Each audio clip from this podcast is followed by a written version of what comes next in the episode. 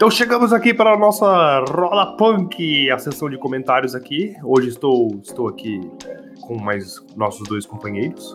Tá até nós na Roda Punk. É, rapaz, hoje estou acompanhado. Então a gente vai. Hoje o recadinho vai ser rápido, quem não quiser ir pula aí um minuto aí, que já deve ter terminado. É só pra avisar que o podcast demorou pra sair. É muito por culpa minha, porque eu tô. Eu que tenho que editar, né? E eu.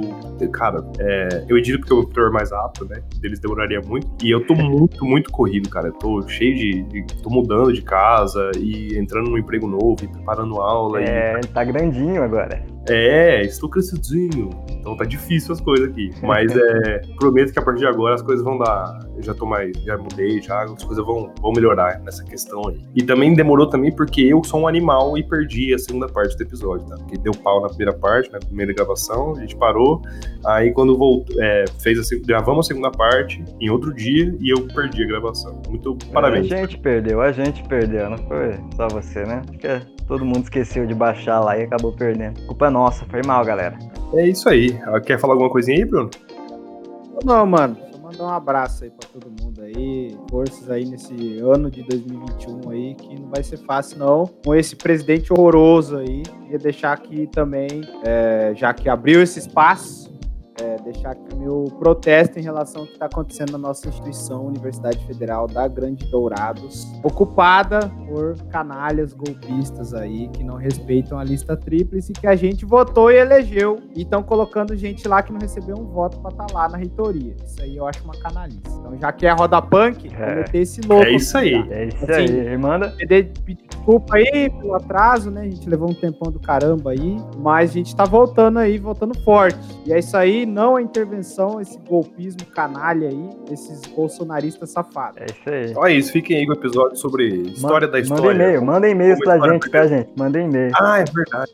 Mandem é cronoclastas, tá? Arroba gmail.com. É isso aí, manda lá que a gente vai ler, se quiser participar, falar alguma vai coisa. participar da Roda Punk com a gente aqui, manda ver. É, entra aqui, entra aqui, vamos se empurrar, vamos derrubar um outro, vai ser muito louco. e fiquem aí com o episódio sobre história da história, como que a história foi pensada diferentemente durante o tempo. Falou! Falou!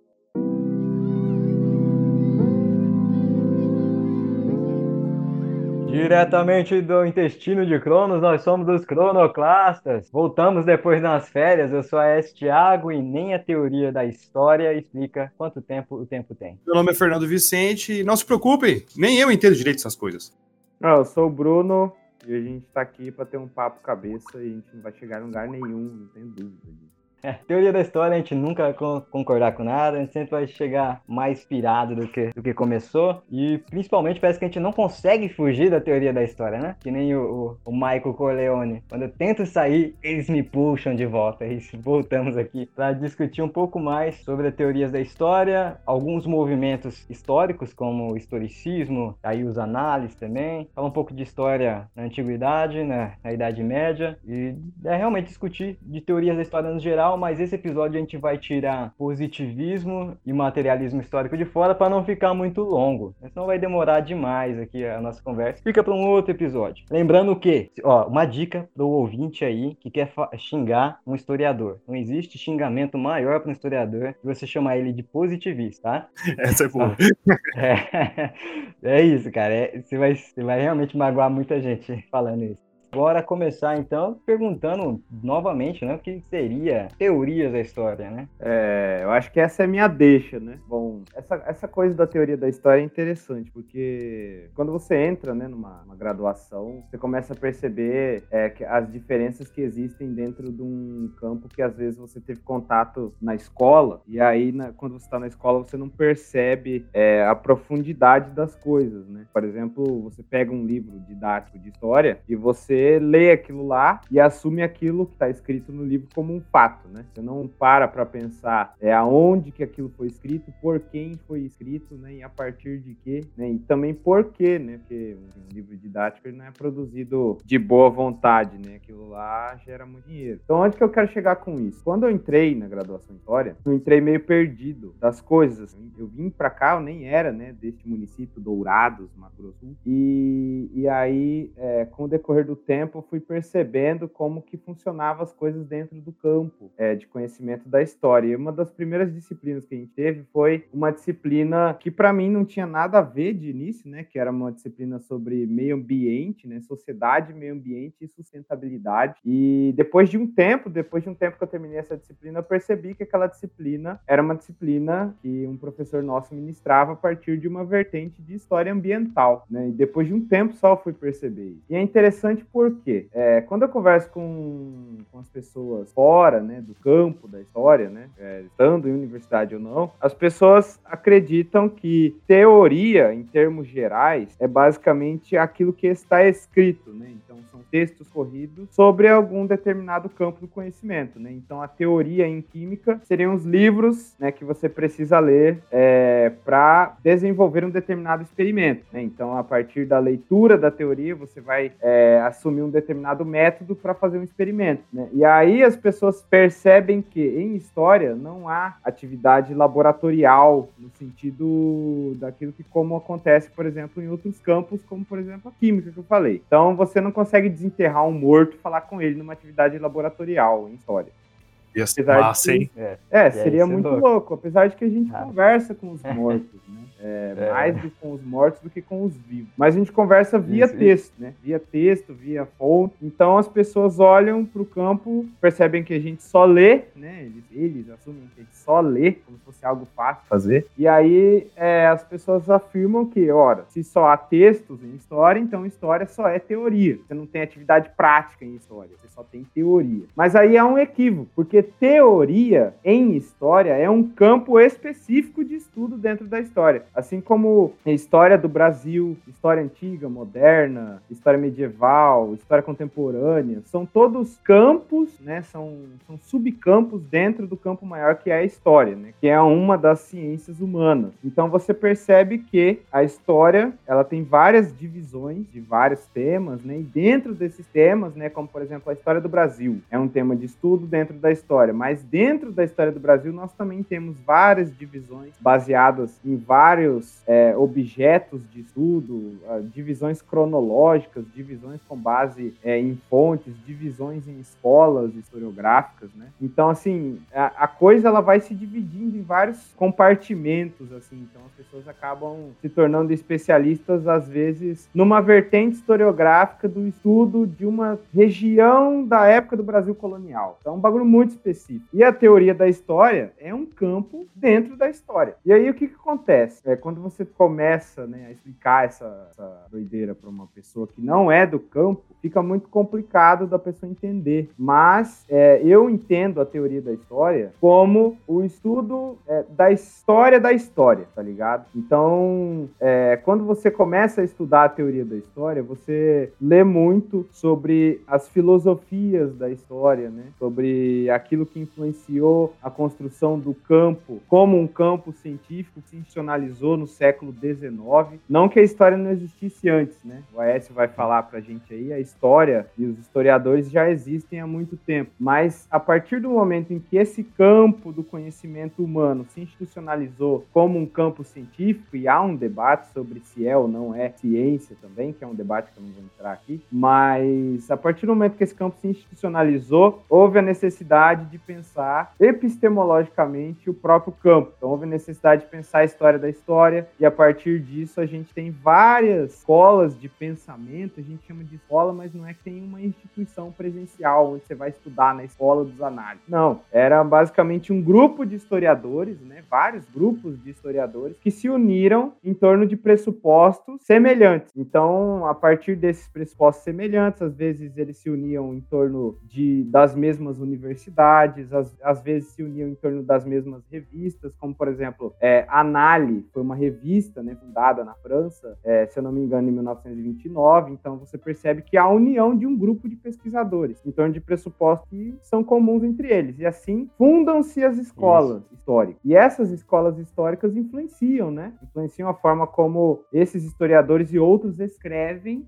se, e também influencia, obviamente, a forma como eles interpretam uhum. a história. Então, Então você começa a perceber que a história tem muitas faces, né? Ela tem muitas caras. A história não é uma coisa só. Então, quando você começa a estudar a teoria da história, que é um campo dentro da história que estuda basicamente a história da história, você começa a perceber que o historiador ele escreve a partir de um lugar. Então, esse lugar influencia a forma como esse cara escreve e pensa. E quando você começa a entender os pressupostos desse lugar, você começa a entender também a estrutura do texto do cara. Você começa a perceber que não é imparcial, muito pelo contrário, que ele fala a partir de várias limitações, né? Que ele não fala uma verdade absoluta, mas que ele apresenta um posicionamento possível dentro de vários outros. Então você começa a perceber, é, além dessas dessemelhanças, semelhanças e semelhanças, você consegue perceber também as contradições. E isso enriquece muito o campo, nesse né? debate da teoria, das teorias da história. Mas é um debate que eu percebi, pelo menos, é, a minha visão que eu tive na graduação, era um debate muito ocidental da coisa, né? Então era basicamente aquilo que acontecia na Europa. Então a, o pensamento que era desenvolvido lá na Europa, né, na França, na Alemanha, na Inglaterra, isso acabava influenciando o campo da teoria que eu estava estudando aqui na universidade. Então é algo muito restrito àquilo que acontecia na Europa. Mas é, é por outro lado, né, você tem que considerar também que a Europa foi o berço de muita coisa, né? Então muito do pensamento é... ainda bem eurocêntrico, né? É isso. Isso, exatamente. Não, e, então... assim, não foi, não só foi o berço, muitas vezes foi também o disseminador, né? Porque, por exemplo, conhecimento que vinha do, do Oriente Médio, da Ásia e outros lugares, ele não era difundido pro, pro Ocidente, né? Só, só é, foi difundido depois com, pelos europeus, né? Tem essa também. É, cara. Tem formas de ver história que a gente não, não entra muito em contato, né? A gente estuda só um pouco África, por exemplo, né? A gente entende um pouco de como se fazia a história, uma história mais oral, né? Da memorialística, né? Do, esqueci até o nome dos personagens, né? Mas tem as, aquelas figuras que narravam algumas histórias antigas e tal, mas a gente nunca se debruça sobre esse tipo de fazer história, né? Essa forma de pensar a história. Ou então entender a temporalidade dos povos antigos tupinambás do Brasil. Eu li o livro do Eduardo Viveiros de Castro, tem um, um, um texto dentro desse, dentro desse livro que é o, o Mármore e a Murta, que é tipo um, um arbusto, a murta é tipo um arbusto, né? Ele conta a forma como os tupinambás viviam e como eles, inclusive, entendiam a temporalidade. Isso é incrível, porque era uma temporalidade vingativa, né? Eles eram povos guerreiros, então guerrear com fulano de tal faz com que eu seja inimigo dele, para que ele volte a, a, a, me atacar, e aí cada um de nós tem honra, né? Quando eu me vingo, eu tenho a minha honra. Opa, então, aqui deu uma cortada, sabe como é que é, né? Gravação às vezes dá nisso. Mas o Guaes ia concluir o raciocínio dele sobre a perspectiva de tempo do, da, dos povos tupinambás, né? E o Bruno volta com o raciocínio dele, tá? Então, desculpa, mas é isso aí posso dar um pouco esse, esse centro, né? Esse olhar que era muito europeu. Aí agora a gente está olhando mais para as nossas é, próprias mazelas, assim. A gente está entendendo mais como que é uma forma específica uhum, latino-americana de pensar, por exemplo. Mas ainda é muito limitado. Tipo, a gente sempre volta ao francês, sabe? A gente sempre volta a ler o cara, né? Francês, um Negócio, só negócio. é, não, e só, lembra, e só pra comentar, eu acho que de maneira geral, assim, um, um consenso geral, a teoria, as pessoas não, não sabem bem realmente o que é uma teoria. Quase como se fosse algum tipo de ideia geral. Então, ah, então eu tenho uma teoria, né? Quando você tem alguma ideia, tá levantando uma hipótese, né? Teoria então, da evolução é só uma teoria. Não, é. teoria é, é algo que já foi testado e e diversas outras coisas. Né? Uhum. É, e cada. É, tem as ciências naturais, né? As ciências humanas Sim. também já tem outro tipo de conceito, né? Mas eu acho que para deixar bem especificado, mas o ouvinte entender melhor, teoria, por exemplo, é, vem da palavra ver, observar. Então, a gente geralmente traduz como modo de ver, né? Inclusive, parece que vem até mesmo da mesma palavra que originou Deus em grego, que é tel, né? De, é, tel, Deus e tal. É que é aquele que vê, né? E, então, desse, pensando dessa forma, um modo de ver, uma teoria teoria da história. Então, é um modo de ver a história. O que é história para você? Imagina isso. O que é história para você? Você está começando a entrar em teorias da história. Você está querendo criar uma forma de ver a mudança e a permanência no tempo, passagem do tempo. E aí você começa a desenvolver várias argumentações lógicas que te mostram uma visão de, de mundo, uma visão de história. Aí nós estamos falando de é, teorias da história. E quando você começa a investigar isso mais a fundo para ver como cada cada pessoa enxergou a história ao longo do tempo, você está indo para esse campo específico da, da teoria, que é a historiografia, né? A estudar a história da história e o que se escreveu sobre história ao longo do tempo. É isso, é bem isso. Pensando, é o campo onde você vai fazer todas as críticas e as investigações acerca de como você vai ver a história. É o lugar onde vai, você vai fazer a crítica, vai ficar mais rigoroso, é, mais expert naquilo que você está tá estudando. Por exemplo, uma concepção teórica de história. Eu vou pegar uma concepção aqui do Jorm Husen, né, que é um historiador alemão. Ele vê que a produção histórica,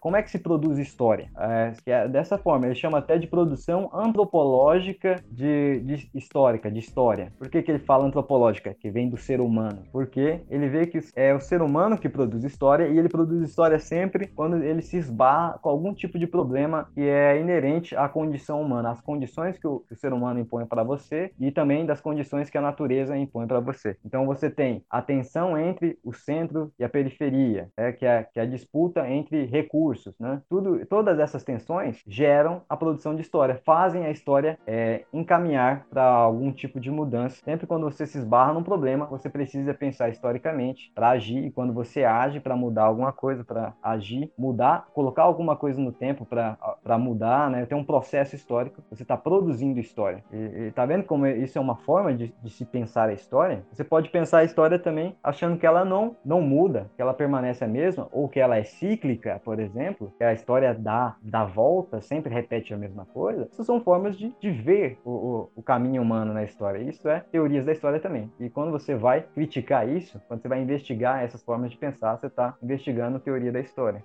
Sim. É uma concepção bem comum, né, que as pessoas têm de história, né, aquela perspectiva bem da funcionalidade, né, para que serve a história é que a história você serve para aprender com o passado, para não repetir os mesmos erros no presente ou no futuro, né. O que é uma concepção de história é que já foi muito utilizada, mas hoje em dia já não, já não eu particularmente não conheço ninguém que seja é, atuante no campo, né? É, porque assim, eu considero que para ser historiador não precisa necessariamente você ter uma formação em história, né? Porque a gente lê muitos caras que eram advogados e tinham outras formações. E aí essa perspectiva eu nunca vi alguém que seja profissional na área defendendo esse tipo de coisa, entendeu? Mas é uma coisa bastante disseminada, né, na sociedade. Uma das justificativas de que, por exemplo, para que serve o estudo da história. Mas é, é só para eu tentar sistematizar, né, de novo aquilo que eu estava falando lá no começo. Como o Aécio falou, acho que o que ele falou tá, tá bem sintetizado, tá bem certo, principalmente a parte do que é uma teoria, né? Então, é, a teoria da história é uma disciplina dentro da história, onde a gente estuda essas várias visões de, de como é, essas várias visões de como a história funciona, como ela pode funcionar, como ela é escrita, né? E ele falou que uma teoria é um modo de ver. Então, dentro dessa disciplina, a gente estuda essas variadas formas de ver a história. Né? E quando a gente faz isso, a gente estuda a história da história, né? Porque a gente vê como que é, o campo de conhecimento da história ele foi se transformando no decorrer do tempo. A gente estuda isso em historiografia também. Historiografia é a escrita da história. Então a gente estuda como que se deu a escrita da história no tempo, às vezes sobre um determinado tema. Por exemplo, a gente estudou na graduação historiografia ah, do Brasil. Né? Historiografia né? brasileira, assim, né?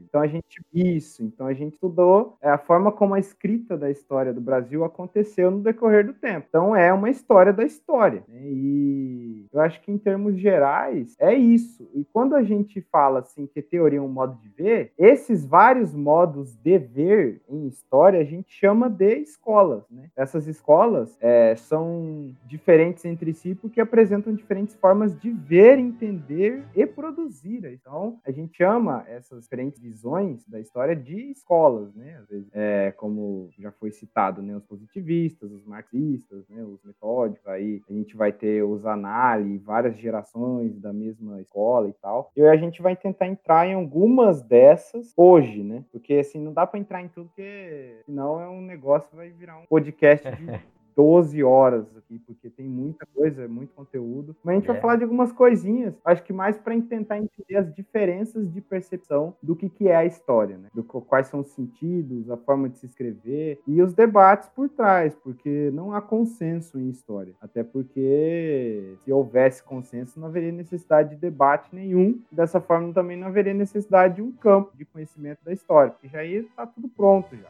Eu acho que é basicamente isso. Aí eu Engraçado. passo né, palavra aos é. senhores. Engraçado, só queria comentar, você falou, né, como se a história tivesse tudo acabado, né? E eu vou te falar, cara, antes de eu começar a estudar história a fundo mesmo, eu tinha essa impressão. Talvez até o ouvinte também tenha é, a impressão de que a história tá quase toda terminada, né? Só falta a gente investigar alguma coisinha ali, a outra aqui, e a gente finaliza o estudo da, da história inteira, que é uma bobagem, né, cara? Nossa, Quando tá longe disso, hein? Tá longe disso, exato, mas eu tinha essa ideia, tipo, preconcebida. Achava que já existia uma teoria geral pra história, né? Que já tinha sido quase tudo estudado, quase tudo sabido, né, cara? Aí quando você vai ver, não tem nada a ver, cara. Tem tanta coisa que a gente não sabe. Tem tantas formas de ver a história aí, ó, nas teorias, né? Tantas teorias diferentes, com problemas diferentes que fazem você enxergar o mundo de maneira diferente. Cara, é, e é um... E aquilo, né? É que, que como, assim como o autor é, tem uma. escreve de acordo com a visão de mundo dele, que depende de onde ele nasceu e tudo mais, né? De que época e tudo mais, as pessoas que, que leem também, ou que divulgam.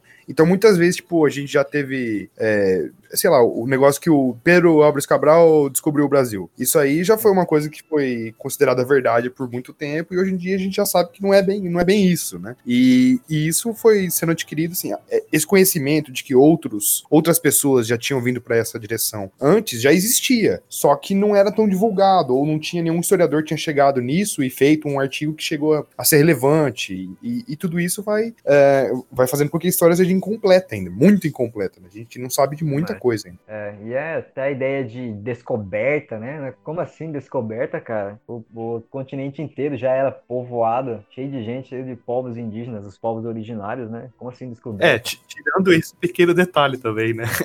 Porque...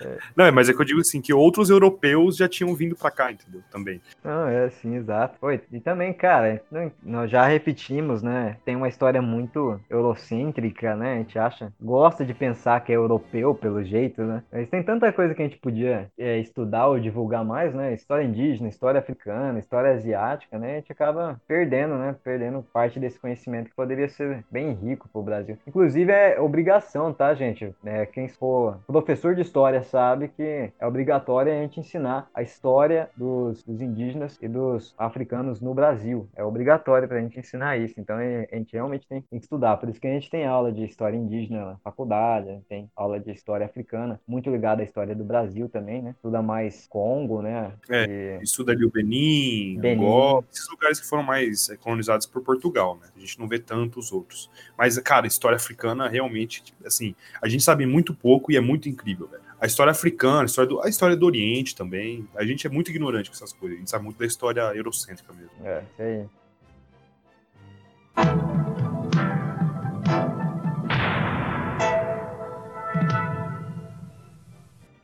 Então, já dando, já dando a deixa, né, que eu reclamei e reclamei da, da história eurocêntrica, eu vou ter que falar. Vai falar justamente dela. é justamente dela, né? Ah, é, é porque assim, né? Eu não sou especialista em história indígena, não sou especialista em história africana, nem especialista em história asiática, né? Pra gente começar a discutir como é a história nesses lugares, né? Aí vai ficar para outro episódio, pra gente encontrar alguém que estuda essa temática, trazer pra gente conversar aqui, né? Que ia ser bem melhor. De preferência. É, é, bem isso, tá? Ok. É, mas então, como a gente estudou bastante a história, a história eurocêntrica, né? Vamos discutir um pouco dela sem, claro, sem faltar faltar com a crítica necessária, né? Mas é o seguinte, quando, a, quando se fala geralmente de história, né? As pessoas sempre remetem à, à Grécia Antiga e sempre fala do Heródoto. Heródoto é o pai da história, né? Considerado o pai da história porque ele, ele contou a história da a Guerra do Peloponeso, né? As guerras gregas antigas ali. E logo vamos pensar então como é que era o sentido dessa história, né? Do Heródoto. Em qual é o lugar que ela nasceu? É, esse tipo de história, ela nasceu dentro de, né? Né, dentro da comunidade grega, de,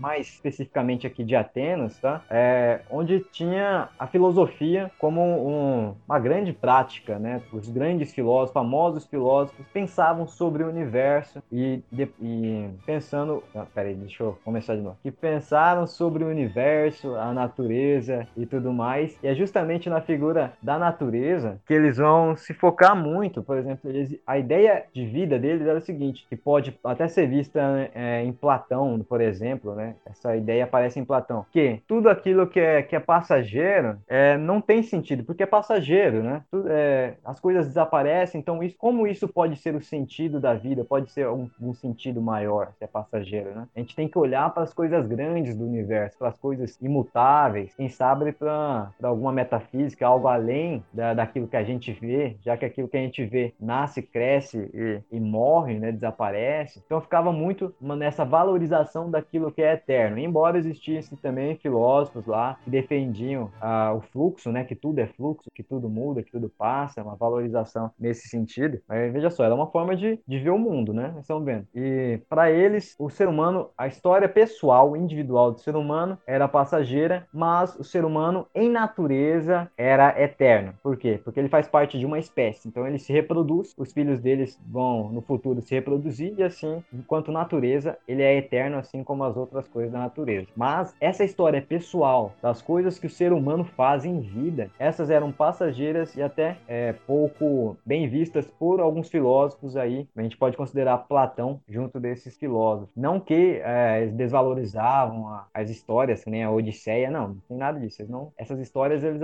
é, deixaram bem famosas essas histórias, é claro. Mas qual que era a intenção do Heródoto quando ele vem com essa ideia de pesquisar algum evento histórico, algum evento passageiro, que foi curiosamente a guerra, né? A guerra também é um evento passageiro. Se, se alguém sobreviver, é um evento passageiro, claro. Hoje em dia, com a bomba atômica, né, a história da humanidade pode acabar, mas naquela época não. Aí nós vamos ser passageiros. É.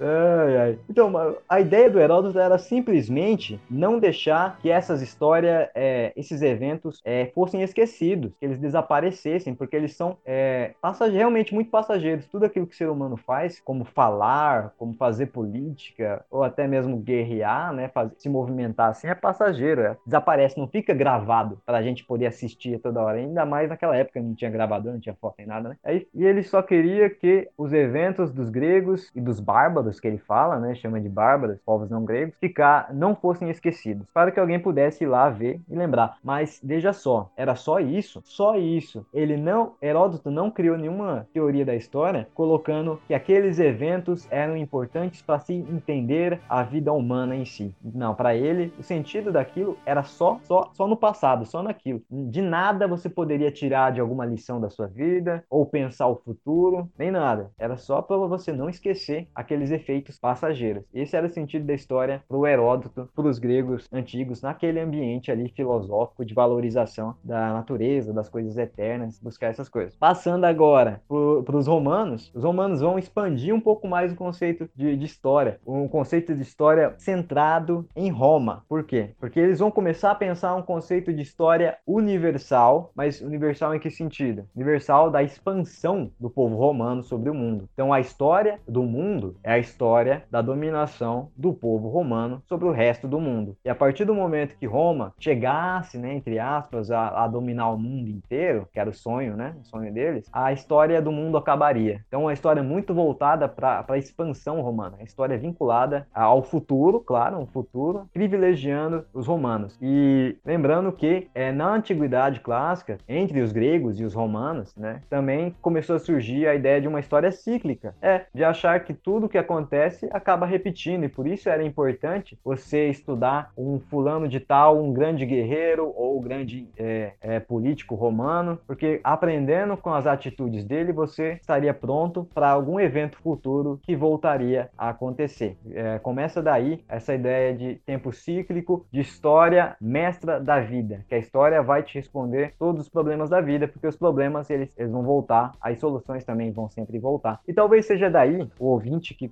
gosta um pouco do, do Nietzsche, talvez seja daí que o Nietzsche tira a sua ideia de eterno retorno. Afinal de contas, ele era um filólogo, ele estudava línguas antigas, estudava o grego, e aí ele vem com essa história de você pensar a sua vida como se fosse um eterno retorno, como se tudo que você passou, é, você fosse passar de novo, porque alguém no futuro vai passar de novo, vai sentir as mesmas coisas que você, vai sofrer o mesmo coisa que você, e etc. Acredito que, que seja esse mais ou menos o sentido do eterno retorno mais clássico por aí, claro, pode ter outras interpre interpretações, né? É, mas, é, mas convenhamos, é, é, bem isso, a gente não enxerga agora, atualmente a história não enxerga a história dessa forma, como se as coisas fossem voltar, né? Por quê? Porque realmente as coisas mudam, gente. Embora tenha situações parecidas, todo o resto mudou. Nós não vivemos na mesma época em, em que nós andávamos de, de cavalo, né? Estamos em outra época e tudo mudou. Os nossos sofrimentos podem até ser parecidos, mas as condições em que aquilo se dá é diferente. Então a história está sempre mudando. Até nem, nem lembro que professor nosso que falou que, que é uma coisa que eu, lembro, que eu lembro bem. É assim, ah, o, é, então, a gravação travou de novo. Mas o que eu ia dizer aqui é que um professor nosso uma vez falou sobre essa, essa coisa aí do, de que o tempo é cíclico, de que tudo que aconteceu vai acontecer de novo. Ele falou, ah, eu, é, tem uma perspectiva também de que o tempo ele rima, né? Ele, as coisas que acontecem vão sendo parecidas, mas sempre um pouco diferentes, né? Então seria mais ou menos isso, o tempo rima.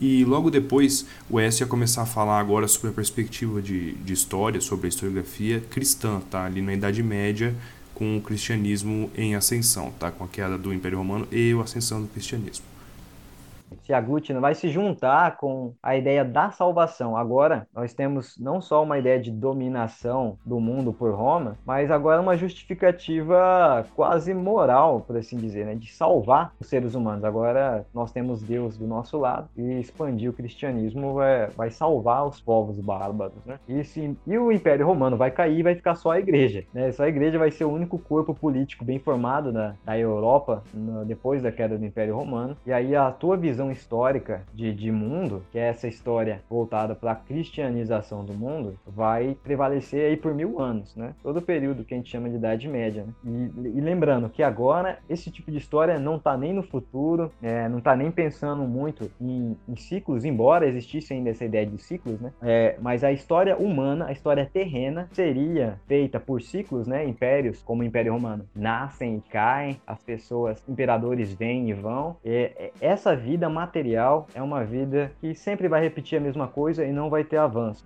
Mas a vida espiritual, e veja só que interessante, a vida individual do ser humano, essa sim é eterna. Essa vai para o reino dos céus e essa vai ser eterna. Esse, tá vendo como existe uma inversão? Inversão da, das formas de ver, né? Se antes essa vida pessoal no, nos gregos antigos, essa vida individual das coisas que a pessoa sente, do que ela faz, era passageiro, que desaparecia, que morria, que não tinha importância porque ela desaparecia parecia, mas era o ser humano em conjunto que era eterno, né? E que, a, que vivia nessa, vida material era eterna, agora muda para a Idade Média com outro sentido. Agora não, agora é as coisas do mundo que desaparecem, mas essa vida individual, essa personalidade, essa identidade do ser humano, é, essa alma do ser humano é eterna. Então é uma forma de ver o tempo muito ligado em Deus, né? Focado na, numa metafísica, num lugar fora deste mundo material. E já para a gente começar aí para a, a idade moderna, nós vamos ter essa ruptura. É, então sai a visão de história muito vinculada à história de Deus e começa a vir o homem, e aí eu uso o homem porque esse era o termo da época, né? Porque na época as pessoas eram machistas, ninguém se importava com as mulheres, né? E aí falava sempre o homem, né? Mas é, mas é bem isso, a figura então do ser humano como centro produtor do conhecimento, centro produtor da história. Na, quando chega a modernidade, nós estamos falando de uma sociedade que começa a se tornar mais laica. Então a política deixa, de estar ligada à religião, as ciências começam a estar desligadas da religião e tudo vai se tornando mais laico, inclusive a própria visão de história. Quem quer comentar alguma coisa aí? É, eu só queria é, comentar assim que uma das, das coisas que a gente estuda na, na, na historiografia, né, na, na, história da história ali é, o, é essa perspectiva de tempo né, que cada um tinha ali. Isso é um uma das maneiras fáceis de você distinguir alguns da, algumas das escolas históricas, né? Por exemplo, ah, o que você falou, os, os gregos tinham um, pensamento é, de que era uma, uma linha, né? O tempo era mais ou menos uma linha, o que passou, passou, o que é para frente é para frente. O, os, os, romanos já tinham um pensamento mais cíclico, né? E aí a gente vai ver depois, por exemplo, os positivistas, que ela é também uma linha, mas sempre uma linha ascendente, né? Tipo, é sempre progresso, né?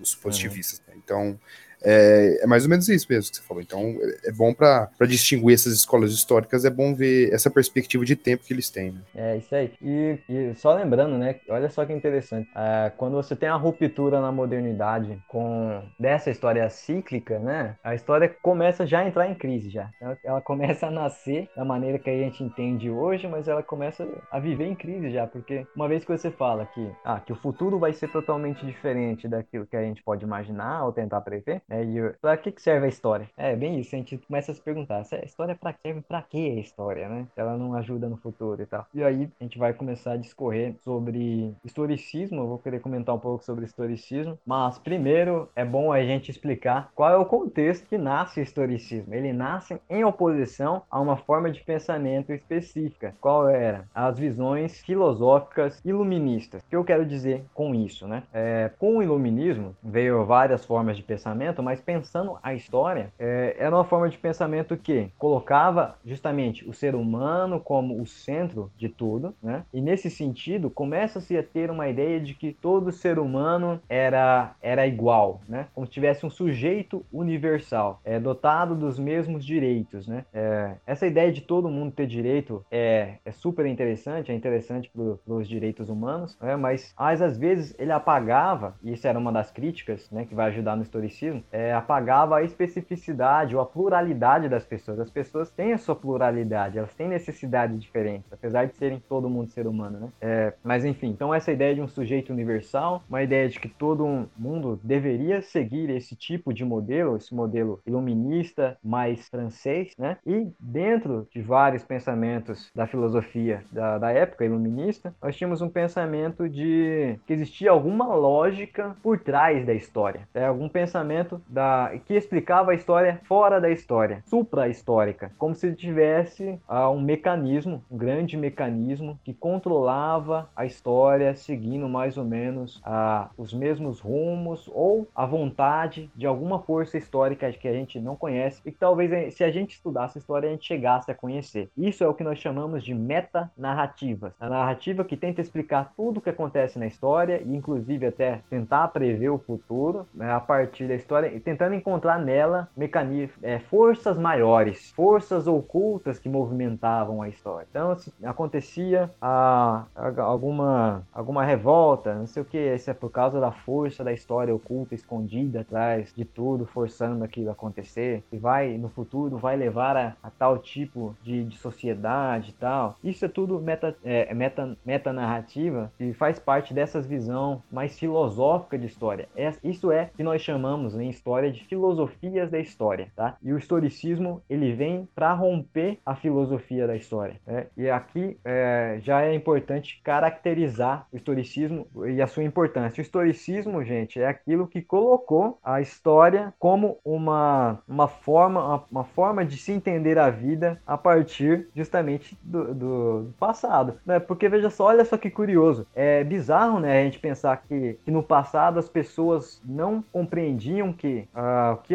eu entendo a minha vida hoje, entendendo o passado. Eu sei que eu vim, eu estou ligado ao passado. Eu sei que eu vim de um passado, que eu posso entender um pouco de mim ou da minha vida a partir desse passado. Hoje é quase um senso comum. É, em menor e maior medida, as pessoas até as pessoas concordam com isso, mas antes não. Mas antes isso não era lógico, não era dado pra gente. As pessoas do passado, como eu disse, acreditavam ou em grandes narrativas ou forças obscuras, ou acreditavam que Deus movimentava a história, ou nem sequer achava que o passado poderia ser útil de alguma forma. E, e o historicismo vem para romper isso. O que seria o historicismo, já que eu dei o contexto dele? É um movimento, eu vou chamar o historicismo de um movimento, tá? Porque a gente não pode querer colocar todos os autores que pensaram a história naquele momento dentro de uma caixinha cerrada, sabe? Colocar as características deles aqui, você achar que todo mundo vai ser igual. Não. Quando você vai estudar um autor dessa época, você vai ver que ele fala coisas bem diferentes de qualquer tipo de, de caixinha que eu tentar colocar ele. E vai pesquisar outro, outro autor na mesma época, ele fala coisas totalmente diferentes. Mas enfim, eu vou chamar de movimento. Então, dessas pessoas que tentam trazer a história à tona, mostrar que para entender o ser humano é necessário entender o que veio antes dele no momento que você quer estudar, né? Que é que ser humano, a história tem tem um sentido. É possível entender a realidade a partir das coisas que aconteceram no passado. Outro ponto é tentar desvencilhar a história história, é, a história das ciências naturais, dizer que não, a história é uma forma, é um conhecimento independente, ela não segue leis da natureza. O ser humano não segue lei da natureza quando ele produz história, quando ele faz é, revoluções por aí, ele está produzindo uma coisa fora das linhas da história. Então, colocando contra essas metanarrativas, logo. Outra coisa, defende a especificidade de cada sociedade. E o que, que isso significa? Dizer que as pessoas não têm um modelo universal para seguir. Você não tem um modelo universal de sociedade para seguir. Você tem um modelo criado a partir da sua própria sociedade. Então, e olha só que interessante, né? Isso é justamente para tentar combater os franceses, a expansão francesa. Os franceses, com a Revolução Francesa, queriam espalhar seus ideais pelo mundo, dizer que todo mundo deveria se comportar é, como um francês ou pensar que nem o iluminismo francês. E aí, esses caras, que eram alemães, obviamente, e alemães de aristocracia, esses caras eles vão apelar para a especificidade. Fala, não, a gente não tem que seguir modelo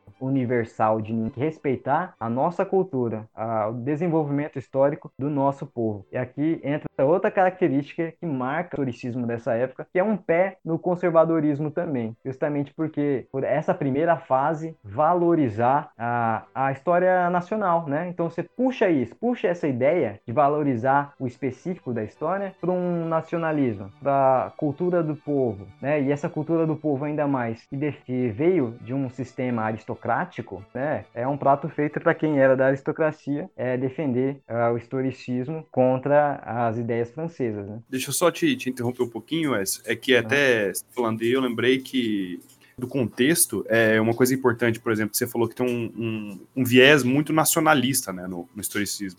É, e isso é muito, momento. é, e isso é muito de acordo com, com, com o histórico ali da época, né? Era uma Alemanha que tinha sido unificada há pouco tempo, então precisava criar uma identidade nacional, né? Então não é surpresa uhum. que uma, uma escola de pensamento tão nacionalista, quer dizer, pelo menos no começo, né, surgiu no, na Alemanha, que era um país que tinha sido recém é, unificado. Tava, é, tava se, se unificando, né? Então valia muito a pena fazer isso. E, e veja só, a história, ela é sempre usada para criar identidade, inclusive identidades nacionais. Por que, que as pessoas se consideram brasileiras? Porque se consideram é, estadunidenses, né? Porque se consideram alemães? Porque você conta para essa pessoa uma história de grupos sociais é, do passado e você acaba se inserindo dentro desse grupo social da qual você ouviu a história, né? E aí você cria é, a identidade nacional. Por isso que a história, é, ela não é ingênua, tá, gente? A história, ela realmente cria identidades, ela cria esses vínculos entre as pessoas. E, então, e o, o, historicismo acaba ajudando isso também, né? Que, e que é também... É um pouco,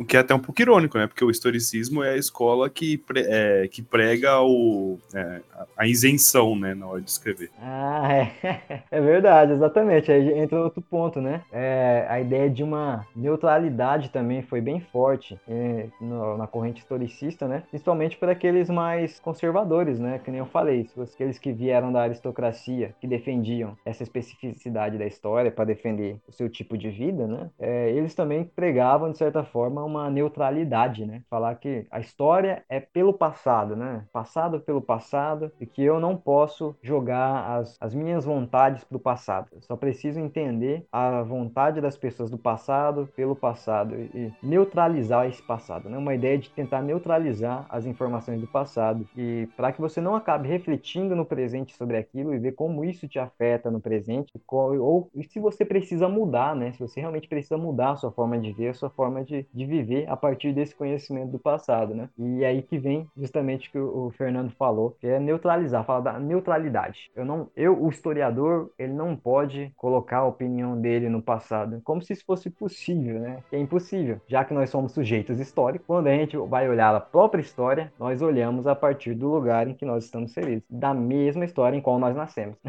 é, é, meio confuso, né? Eu sei que é, mas é bem assim mesmo. Porque to todo mundo faz parte de uma história, né? Todo mundo é formado dentro de uma história. E aí, quando você se torna um historiador, você tem uma visão de mundo que você já recebeu, na qual você nasceu. E aí, quando você olha para o passado, você leva muito dessa visão de mundo para o passado. E aí, você entra em diálogo com o passado e o, e o seu presente, e você produz um conhecimento a partir dessa ligação entre o passado e o presente, mais ou menos assim. Uh, e por fim, é, eu eu acho que eu já falei nisso, né? É, mas só para complementar, acho que eu já falei, que é a diferenciação entre natureza e, e ciências humanas, né? Fazer, uma, fazer um corte, falar que existem as ciências naturais com as suas regras, as suas leis e tal, e a, e a ciência da história, não. A ciência da história tem a sua própria, sua própria forma de, de pensar a ciência. E a- Ah, pode falar, manda ver. Não, e, e uma coisa importante do historicismo, né? Até por ele ter essa origem aristocrática, ele trata da, da história, o ponto de vista da narrativa, ele é sempre de um grande personagem, né? Ou uma história econômica, muitas vezes também, né? Em macro escala, né? Então, é, você pega, por exemplo, é, é a história que você aprendia na escola, amiguinho. Ah, sabe? Ah, É, porque Dom Pedro I subiu lá o- a Serra de Santos, chegou na beira do, do, do gritou independência ou morte. Então é uma história, tipo, está contando a história do Brasil, é, na verdade está contando a história do Dom, Dom Pedro, né, e com isso está contando a história do Brasil, né, em volta. Então é uma história é, do ponto de vista da aristocracia, né, e que tinha como fonte sempre, e isso é uma outra coisa que é importante para a gente entender as teorias da história, é, o que, que eles usam como fonte, né? E na, no historicismo eles usavam apenas fontes oficiais, né? Fontes oficiais ou é, não é, é artigos, né? É artigos? Não, não é artigo. Quando é, É. tem vários. É, ah, arquivo, livros, perdão, né? arquivo. isso. E arquivos. Então, é, isso é outra coisa importante para a gente diferenciar as escolas históricas também. É, exato. Isso vai ser uma, uma grande quebra que vai até falar, a gente vai falar das análises, né? Que eles vão quebrar isso. Mas, ah, mas enfim, é justamente isso, essa ideia da história vista de cima, né? Dos grandes homens, das grandes personalidades. E aí a gente acaba nem sabendo o contexto, como era viver naquela sociedade. A gente só sabe o nome do fulaninho lá, fez tal aquilo lá e pronto, acabou. O que, que isso diz pra mim? É, diz quase nada.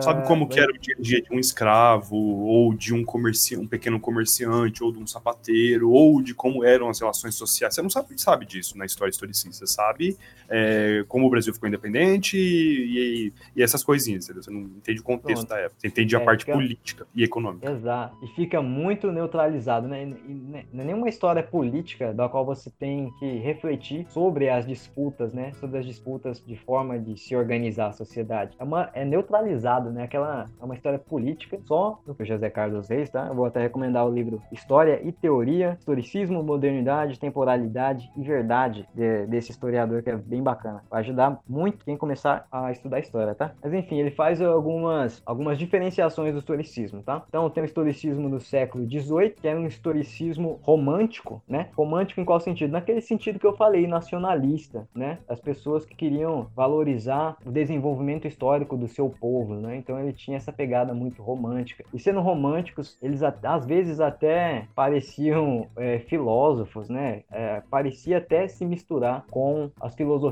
da história com a qual o historicismo veio combater. Isso marca também o século XIX. então, no século XIX nós temos a mistura desses pensamentos mas entre filosofia da história e historicismo, combatendo as filosofias da história. Já no século XX nós temos o historicismo mais, mais científico, mais epistemológico, que eu vou diferenciar. Então, nós temos esse, nós temos um tipo de é, historicismo filosófico, tá? Que se resume em dois, que é o primeiro, do historicismo, historicismo filosófico. É o, é, é o historicismo que mistura, justamente, que faz aquilo que pretende combater, né? Então ele tentava combater a metanarrativa e ao mesmo tempo acabava virando a sua própria metanarrativa. E o outro é, historicismo filosófico é um que não chegava a esse ponto, mas qual que é o ponto central desse historicismo filosófico? Ele separava é, a, a natureza e a história. Aquela, aquela noção de separar né, a ciência da natureza com as ciências da história. Esse é o historicismo filosófico aí. Agora, o historicismo epistemológico não se preocupa com essa diferenciação. Na verdade, ele está preocupado em saber como é possível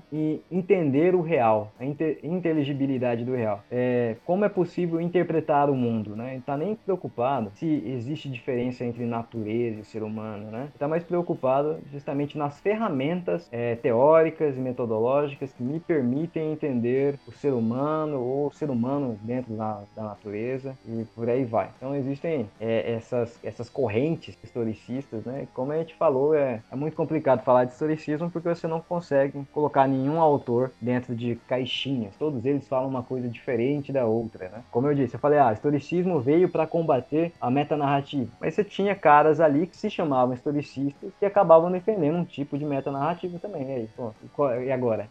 Como é que eu vou caracterizar eles? Então, não é um conceito fechado, rígido. Por isso que eu falei de, de movimento. É mais um movimento que tenta colocar a primazia da história para se entender o ser humano, para entender o mundo. É isso, essa é a importância do historicismo para o que nós estamos fazendo, estudar a história, para os historiadores e historiadoras. É, é, o, é o que inventou a história com H maiúsculo, uma história pensada de maneira científica, por assim dizer. Ah, e, eu, eu, só, só para encerrar essa parte do historicismo, eu lembrei exatamente do, do Jean Vico, que era um, um filósofo italiano, né? Muitas pessoas apontam esse italiano como o, o primeiro historicista ou o cara que começou a desenvolver o historicismo, né? Embora o historicismo esteja muito ligado à Alemanha, né? Nós falamos muito da Alemanha, do historicismo. Ale... É, mas porque... e, um, e um cara chamado Leopold von Ranke. Isso, Leopold von Ranke, famoso Leopold von Ranke. Isso, eu só abri um parêntese aqui, porque eu, eu escutei o podcast passado que a gente apresentou e eu percebi que eu falei, a gente tem que estudar a história como ela realmente aconteceu.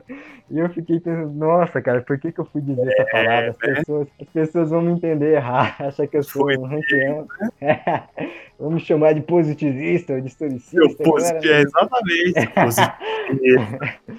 ah, cara, mas é, eu sinto muito, eu falei a expressão errada, mas o sentido é aquela história que a gente tem fontes, que a gente pode provar, tá? Era aquele sentido. Só corrigindo o que eu falei no episódio passado. E como o Fernando falou, o Leopold von Ranke, ele é um historicista que é o, um dos mais famosos, né? Os mais é, falados sobre historicismo, que ele ajudou a contribuir com essa história vista de maneira científica, né? Ele tem os pressupostos metódicos foram colocados por ele e atribui-se a ele a, famosa frase, né? História, é, o historiador deve se debruçar sobre o que realmente aconteceu, né? E aí cada um acaba interpretando essa forma da maneira que quiser, né? E é muito complicado falar isso, né? Mas eu a forma que eu vejo é que ele estava criticando aquela forma de ver a história como se ela tivesse é, algum tipo de, de, de, de, força obscura, né? Acho que é isso esse sentido. Eu não tenho certeza, né? Eu nunca estudei rank, né? Mas acho que é bem isso. Talvez seja nesse sentido. Que a história é imutável também, né? É, pode ter sido esse o sentido, né? Não sei, mas não sei dizer, talvez. é, mas enfim. Eu tava falando do Jean Batista Vico. O Vico, por que que eu falei que o Vico é chamado por alguns como o início do pensamento historicista? Porque o Vico, ele vai romper é, com as ciências naturais. Se lembra com a parte do historicismo é justamente separar as ciências humanas das ciências naturais? Então é ele que vai falar, olha, a, a gente não pode entender a natureza porque, a, porque nós não criamos a natureza. Só Deus pode entender a natureza porque Deus criou, então ele sabe os mecanismos que ele usou. O ser humano não. Então a única forma, a única ciência de verdade que a gente pode ter, algum tipo de conhecimento válido, é a partir daquilo que nós criamos, que é o quê? Que é a história. Que a história é feita por, por seres humanos, por homens, né? Na cabeça dele, provavelmente seria os homens da história. E, e, aí ele vai fazer essa ruptura. Então por isso que o pessoal coloca muitas vezes uh, o Jean Battista Vico, esse italiano, como um dos primeiros fundadores do historicismo, que seria muito desenvolvido na Alemanha. Bom, era só isso que eu ia falar. Não sei se adiantou bastante. Não, deu bom. Bruno quer falar alguma coisa? Você tá bem quieto aí? E o Bruno morreu. o Bruno já dormiu. Já. ai, ai. Meu Deus. Tá cortando, pode crer. Ah. É, fala aí, vamos ver. Ah, eu vou. Eu vou tentar. Eu perdi uma parte do que vocês estavam conversando, mas é, é, eu queria falar duas coisas. Aquela coisa da. Quando o AES estava falando do historicismo e da, da verdade, né? Por uhum. trás da escrita, que a gente tem que buscar aquilo que depois o, o Mark Bloch vai criticar, né? Como o ídolo das origens, né? Que você tem que ir no fato cru chegar lá no documento original, na primeira versão. É quase você conversar com o cara, por exemplo, é, é quase você é, jogar fora a carta do Pero Vaz de caminha e desenterrar o Pero Vaz e falar com ele para perguntar se é aquilo mesmo que tá na carta que realmente ele viu e escreveu. Né? É, essa coisa da verdade é interessante que hoje em dia você lê, né, você história, você consegue perceber na sutileza da escrita, às vezes o, o cara que escreveu escreveu, ele deixa claro, né? A pessoa que escreveu, deixa claro no, no começo já do texto, no decorrer do texto, é, os seus posicionamentos, os seus limites, né? Os seus métodos, suas leituras. E é assim que se constrói um texto de história, né? Você, eu acho que isso é muito legal, muito rico você ler uns textos diferentes, assim, você percebe que são várias as concepções de história. E eu tendo muito a duvidar daqueles caras que falam muito da verdade da história. Né? Eu hum. tendo muito a duvidar daqueles caras como, por exemplo, o nosso imprestável presidente, né, que fala de, de verdade o tempo inteiro, mas é uma verdade muito específica. Até aqueles que falam em verdade, falam de uma verdade que é bastante específica. Eu lembro daqueles textos que eu e o Aécio a gente fez uma disciplina e a gente leu uns textos do século XIX, né, de escritores intelectuais do século XIX que falavam sobre a melhor forma de se escrever história, né? Quase que uhum. vários manuais de como se escrever a boa história, a boa história, né, e a boa geografia do Brasil, né? E isso eles faziam no Instituto Histórico e Geográfico Brasileiro, foi fundado em 1838, se eu não me engano. E é interessante porque lá naqueles textos você percebe que existiam, né, diferenças entre os próprios intelectuais, né? É, são, algumas diferenças são mais gritantes, outras não, mas existiam diferenças. Só que uma parte deles, uma boa parte deles, também falava, né? Também prezava por essa história é, que busca o ídolo das origens. Então a gente tem que buscar a verdade do fato, né? Então a gente tem que é, evitar juízos temerários, né? E outros inconvenientes para evitar que a nossa escrita da história é, fosse é, deturpada por paixões do momento. Só que é interessante que aqueles caras, eles escreviam todos alinhados ao Estado Imperial, né? Então, assim, ao mesmo tempo em que eles falavam que tinha que escrever a verdade da história, eles estavam lá é, babando o ovo do imperador. Então, assim, falava da grande história brasileira, não sei o que, né? Da história do Estado Imperial. Então, assim, é interessante perceber que até aqueles que falam em verdade, falam de uma verdade que é bastante específica. E sobre a utilidade da história, é, me lembro muito que a história, né? Um dos usos da história é basicamente todo o que eu entendo, né? Não sei se todo mundo entende da mesma forma, mas todo projeto político de poder, um dos seus alicerces é a história, né? E aí é um tipo bastante específico de história também, né? Mesmo aqueles sujeitos é, que negam abertamente a história, como o nosso presidente fez e ainda faz, né? Fez em época de campanha e ainda faz até hoje, ele negava a história produzida nas é, universidades e pelos historiadores, professores de história, em prol de uma história específica, né, deturpada, mentirosa, que era a história que ele acreditava. Que era do século XVIII. exatamente, é. só que era um tipo específico narrativa também. Então, mesmo sendo uma narrativa mentirosa, uma narrativa canalha, ainda era uma narrativa que buscava, mesmo na mentira, a fundamentação na história, buscava a autorização da história. Então, é, o que eu percebo é que todo projeto político, todo projeto de poder tem como um dos seus alicerces a história, assim como é, toda política pública né, também tem como fundamento a história. Algumas é, são mais evidentes do que outros. Por exemplo, é, as políticas de ações afirmativas, né, as cotas. Né, isso tem uma, uma base histórica que é evidente, mas existem outros, é, outras políticas públicas que não aparentam não ter base histórica, mas tem. Então aí a história ela aparece é, mesmo para aqueles que negam a história produzida né, na academia, produzida com rigor né, pelos historiadores, mesmo negando esse tipo de história, eles assumem uma outra narrativa que é mentirosa, que é deturpada. Isso acontece em todos os projetos de poder que, pelo menos, eu consegui observar, né? Desde é, os projetos é, dos soviéticos, né, por exemplo, dos comunistas do século XX, até os fascistas, né? Todos eles é, abraçavam algum tipo de história, né? Seja aquela história que, que era a utopia do proletariado ou aquela história que dizia, né, que os arianos eram a raça escolhida, não sei por quem, né, para dominar o mundo. Então, é, a história ela sempre está lá, mas são tipos diferentes de história, né? Algumas são, é, algumas narrativas são obviamente negacionistas, né? São grosseiras, e outras é, são é, mais alinhadas àquilo que a gente produz na universidade. Mas é, o que eu percebo é que essa história que é utilizada pelos políticos, né, para fundamentar seus projetos de poder, elas são bastante influenciadas por ideologias, né? O que, obviamente, acontece com outras produções, né? Eu gostei muito, né, quando eu li os textos do, da, da, da história social inglesa, né, do, daqueles historiadores ingleses como Edward Palmer Thompson e outros caras, é que era evidente que eles eram historiadores, eles eram pesquisadores em história, mas eles também atuavam politicamente na sociedade inglesa, né? É, obviamente pela vertente da esquerda, né? Então isso estava evidente nos textos que eles produziam e nas falas desses é, historiadores, né? É, então acho legal isso. Assim, eu não condeno, tem muita gente que condena é, o historiador militante, né? Não que milita no texto, mas aquele que tem atividade política evidente, ligado a um partido, que tem uma vida pública, né? E participa de grupos. Mas é, eu entendo isso por outro lado. Eu acho que isso é muito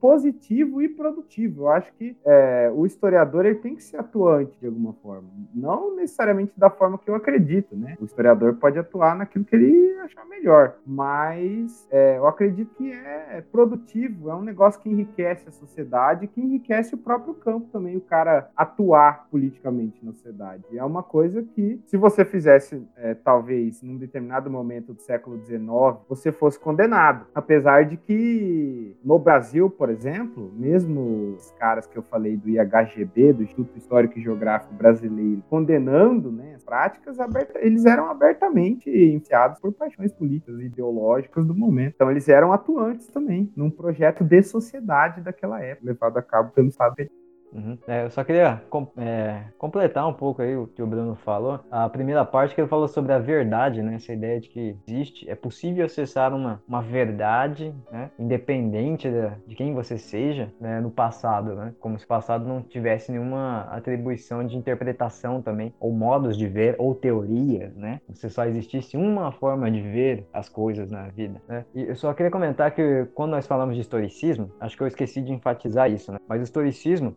ele, a partir da, depois do século XIX, já indo por 20 já, ele, ele tem marca, é, uma marca muito forte de relativismo, né? Não que relativismo seja a palavra correta para definir isso, mas é justamente essa postura, falar, olha, cara, não existe uma verdade absoluta para a gente estudar história. Existem várias histórias. Então tem fulano que viveu nesse lado da história, que viveu contra o lado da história de outro fulano. Os dois contam histórias diferentes a partir do local de embate deles. Eles estão, eles têm uma história de vida é, diferente cada um. E, e, os dois fazem parte do processo histórico em geral. Eles estão produzindo história. E como é que se produz essa história, né? É, nesses embates entre quem, quem tá, quem foi vítima ou quem foi algoz, né? Quem foi explorado, explorador ou etc e tal. É, é, a história se faz nisso, entendeu? Então não é que existe um, a verdade absoluta nem nada, mas existem lugares de onde a gente fala que nos dão a forma de, de enxergar o mundo mundo, isso acaba aparecendo na história. Mas o importante é sempre lembrar que existem essa tensão entre pessoas diferentes, entre histórias diferentes, que existe uh, contradições na narrativa de cada um deles, né? Existem contradições, que existem uma pluralidade de narrativas e de fontes, e que você deve levar tudo isso em consideração quando você vai escrever a sua história. Como é que você vai sistematizar todos esses embates pela verdade, né? Pela, todos os embates políticos, por exemplo, né, dessa história. Como é que você vai demonstrar isso para o público? Público. E por isso é sempre muito importante enfatizar que, que não existe essa verdade histórica para todo mundo. Né?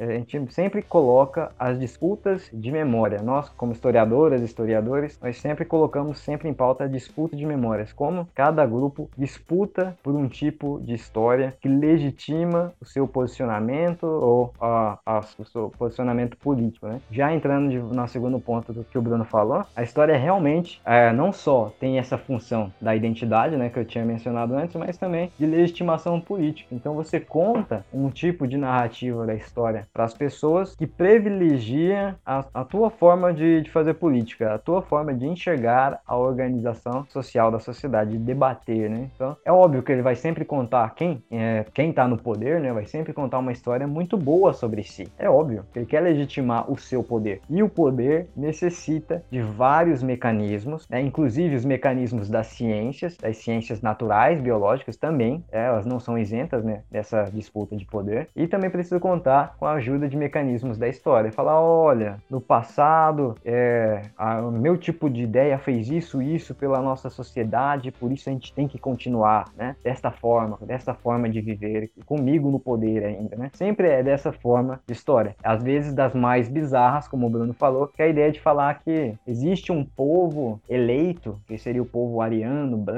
de, né, de olhos azuis e tal, que pode dominar o resto, porque o resto não vale nada, né? Esse é um tipo de história que se conta também para legitimar algum tipo de dominação que as pessoas podem cair. E qual é o papel do historiador nisso? É, é criticar isso, falar que isso não tem embasamento histórico, né? não tem nada a ver. Nós já falamos isso até aqui, né? Que o ser humano nasceu na África, por exemplo, né? Como assim? Que tipo de história está contando? Nós, quando nós fazemos a crítica, nós colocamos justamente essas tensões de projetos políticos e, ainda mais, nós colocamos os pontos de contradição dessas narrativas e os pontos que elas não querem dizer, principalmente, principalmente as experiências de, da violência enquanto um controle social. Seria a violência enquanto controle social? Aquela violência que se faz para controlar a, a forma de viver das pessoas. Então, nós temos o exemplo do nazismo, ele usava sempre de todo tipo de violência para poder encaixar as pessoas dentro do quadradinho da raça ariana, e qualquer pessoa que desvirtuasse disso era inclusive eliminada, era morta, era assassinada, né? Então, o nazismo é a expressão máxima da violência enquanto controle social, né? E quando o historiador vai e aponta isso, que, que mostra experiências de desumanização, de desumanizar uma pessoa da, através dessa violência, nós des, deslegitimamos esse tipo de poder, esse tipo de violência enquanto controle social. Por isso que é importante o trabalho de crítica do historiador. Mostrar essas experiências que, que eram desumanas no passado, que elas, né, essas experiências desumanas de, de forma de, de, de, governo do passado, e apresentar formas de governo mais humanizadas, é, formas de organização é, social mais humanizadas para a gente pensar e para a gente poder participar. Fazer uma, é, que as disputas políticas se façam por projetos é, que não usem da violência enquanto controle social e que realmente tenha a dignidade humana. A política seja feita com dignidade humana. É, e é justamente esse tipo de crítica histórica que o governo está aí, está querendo desbancar, né? Como se a gente fosse ideológico. Não, a gente só está fazendo o nosso trabalho, que é criticar esse tipo de, de política se pauta na violência enquanto um controle social. É isso aí, tem que criticar esses arrombados mesmo.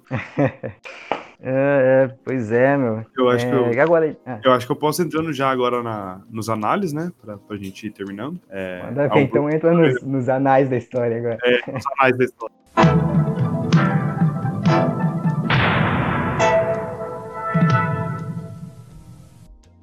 Então, vamos lá. Agora eu vou, vou explicar para geral o que, que é essa escola dos análises, né? É, École des Annales, que, que, que, nasceu lá na, na França, né? Em 1929. Desculpa se eu errar, porque a gente tá gravando num outro dia isso aqui, deu, deu problema na gravação, deu chabu, perdeu a gravação. Aí eu não tô com tudo fresco na memória. Mas é. Nasceu em 29, no Entre Guerras, né? Então já tinha acabado a Primeira Guerra e não tinha começado a Segunda Guerra Mundial ainda. E isso dá, dá para entender um pouco como que é a mentalidade da galera na época, né? Mas o que que é esse análise, né? O que que é essa escola dos análises. Na verdade, a escola dos análises não é uma, uma escola, né? É uma revista. Essa revista foi fundada em 29, né? Como eu disse, na França, e ela tinha muitos historiadores famosos que, que faziam parte dela, assim. Mas ela, a maioria da, das obras importantes dos análises, na verdade, não aconteceram na revista em si, assim. Eles aconteceram desses autores que participavam da revista dos análises, mas eles em títulos próprios, assim. É, eu acho que, assim, é, é, importante a gente dizer, assim, que muitas dessas coisas que eu vou dizer, assim, que os análises é, fazem, né, que o, como que é a, o paradigma ali da, do estudo deles, né, da escola deles, a gente tem que entender que, que não é, não é que isso não existia antes, isso tudo existia, só que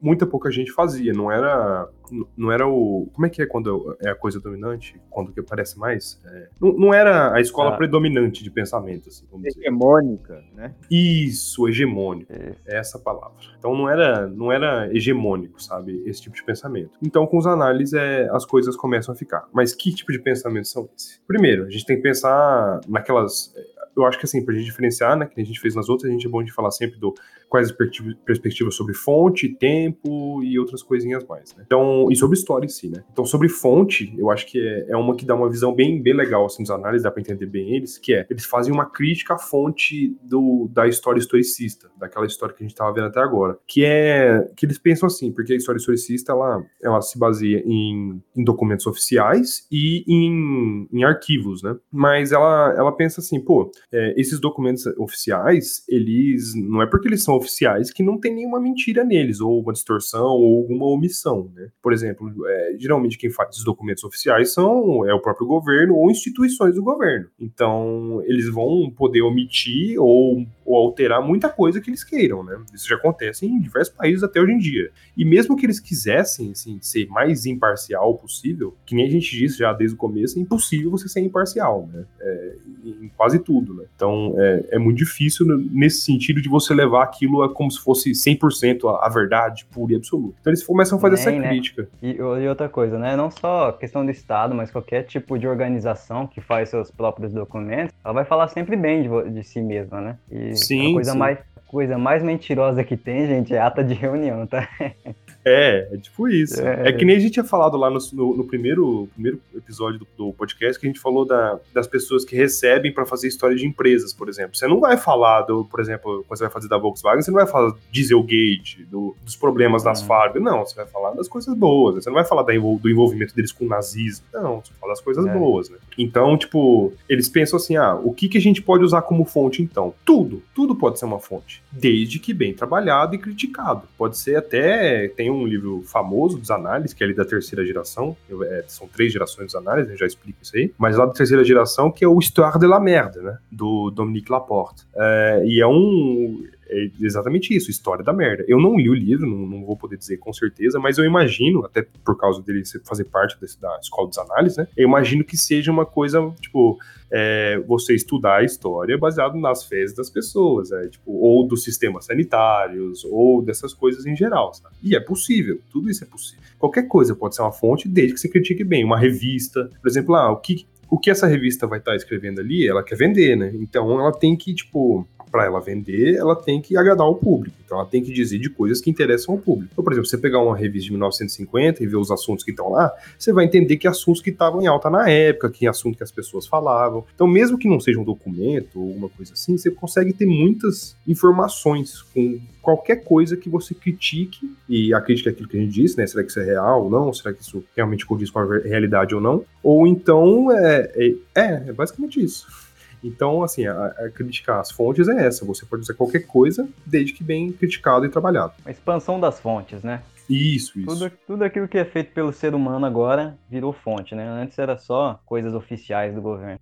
Aí, outras coisas assim que são importantes de dizer sobre os análises. Eles são uma escola conhecida por ser por ser multidisciplinar, né? Por ter a interdisciplinariedade que a gente fala. Ou seja, eles não eram só historiadores que escreviam, eram psicólogos, geógrafos, é, jornalistas, várias pessoas de diversas áreas de atuação faziam artigos em conjunto, né? E isso agrega ao conhecimento, que até vai ter é, aquela discussão, principalmente ali na, na, no final ali, é que assim quanto mais você pesquisa uma coisa específica, menos você tem ideia do, do plano geral da coisa, né? E quanto mais você estuda só o plano geral da coisa, menos você tem ideia das especificidades. Então é uma balança ali que você tem que estar sempre é, tentando balancear, né? Sempre tentando ficar no meio ali, equilibrar a balança. É, então, o que, o que eu quero dizer com isso? O, os análises eles é, conseguiam ter artigos mais, mais interessantes assim para o público público em geral tanto é que eles eram muito famosos eles apareciam em rádio e em tudo isso porque eles conseguiam falar sobre mais coisas do que não só aquela velha história historicista né que é aquela história de, de que é aquilo que a gente falou também que é uma outra diferença dos análises que é aquela história de, dos generais é uma história dos políticos dos reis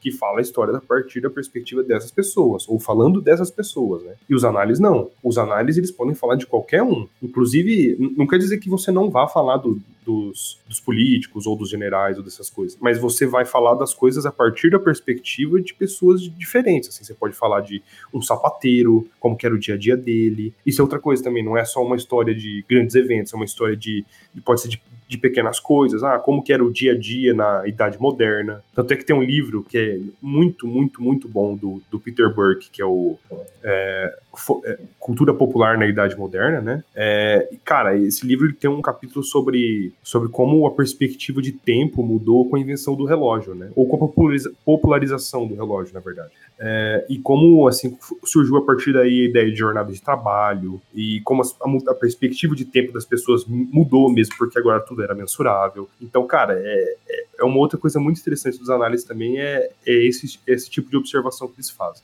a partir de uma, de uma perspectiva mais, mais diversa, assim, não só do, dos grandes generais, do, dos grandes políticos, aquelas, aquela coisa que a gente sempre viu na escola, sabe? E, uhum. E assim, uh, o que mais que eu posso falar dos análises? acho que a perspectiva de tempo deles, né? Ela, assim, a gente tem que entender que nem eu disse antes, os análises têm três gerações e tem algumas pequenas mudanças entre elas, mas é, em geral a perspectiva dos análises de tempo é, é, é, assim, você vai pegar um fragmento do tempo e estudar aquele fragmento. Então, é, a gente falou lá, uma linha era uma linha ascendente, outra era uma linha é, que horizontal, né, a linha do tempo. Aqui é uma linha fragmentada, diversos fragmentos e, e fragmentos paralelos e, e, é mais ou menos isso, entendeu? É um estudo é, de só que essa é a terceira, né? Essa é mais é. ligada à terceira geração. Exato. Porque, exato. A, porque, as primeiras, pelo menos, elas tinham já uma, uma outra concepção que era da longa duração.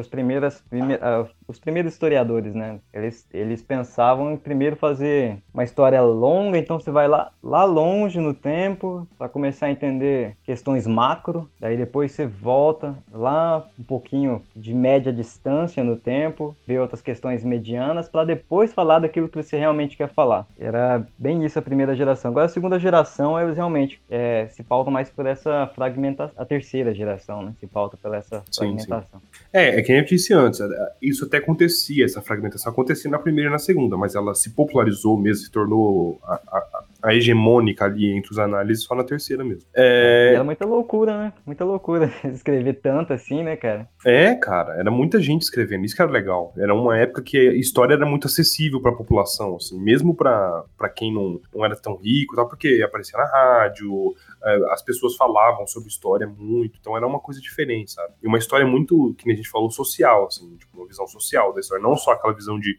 de grandes governantes e tudo mais.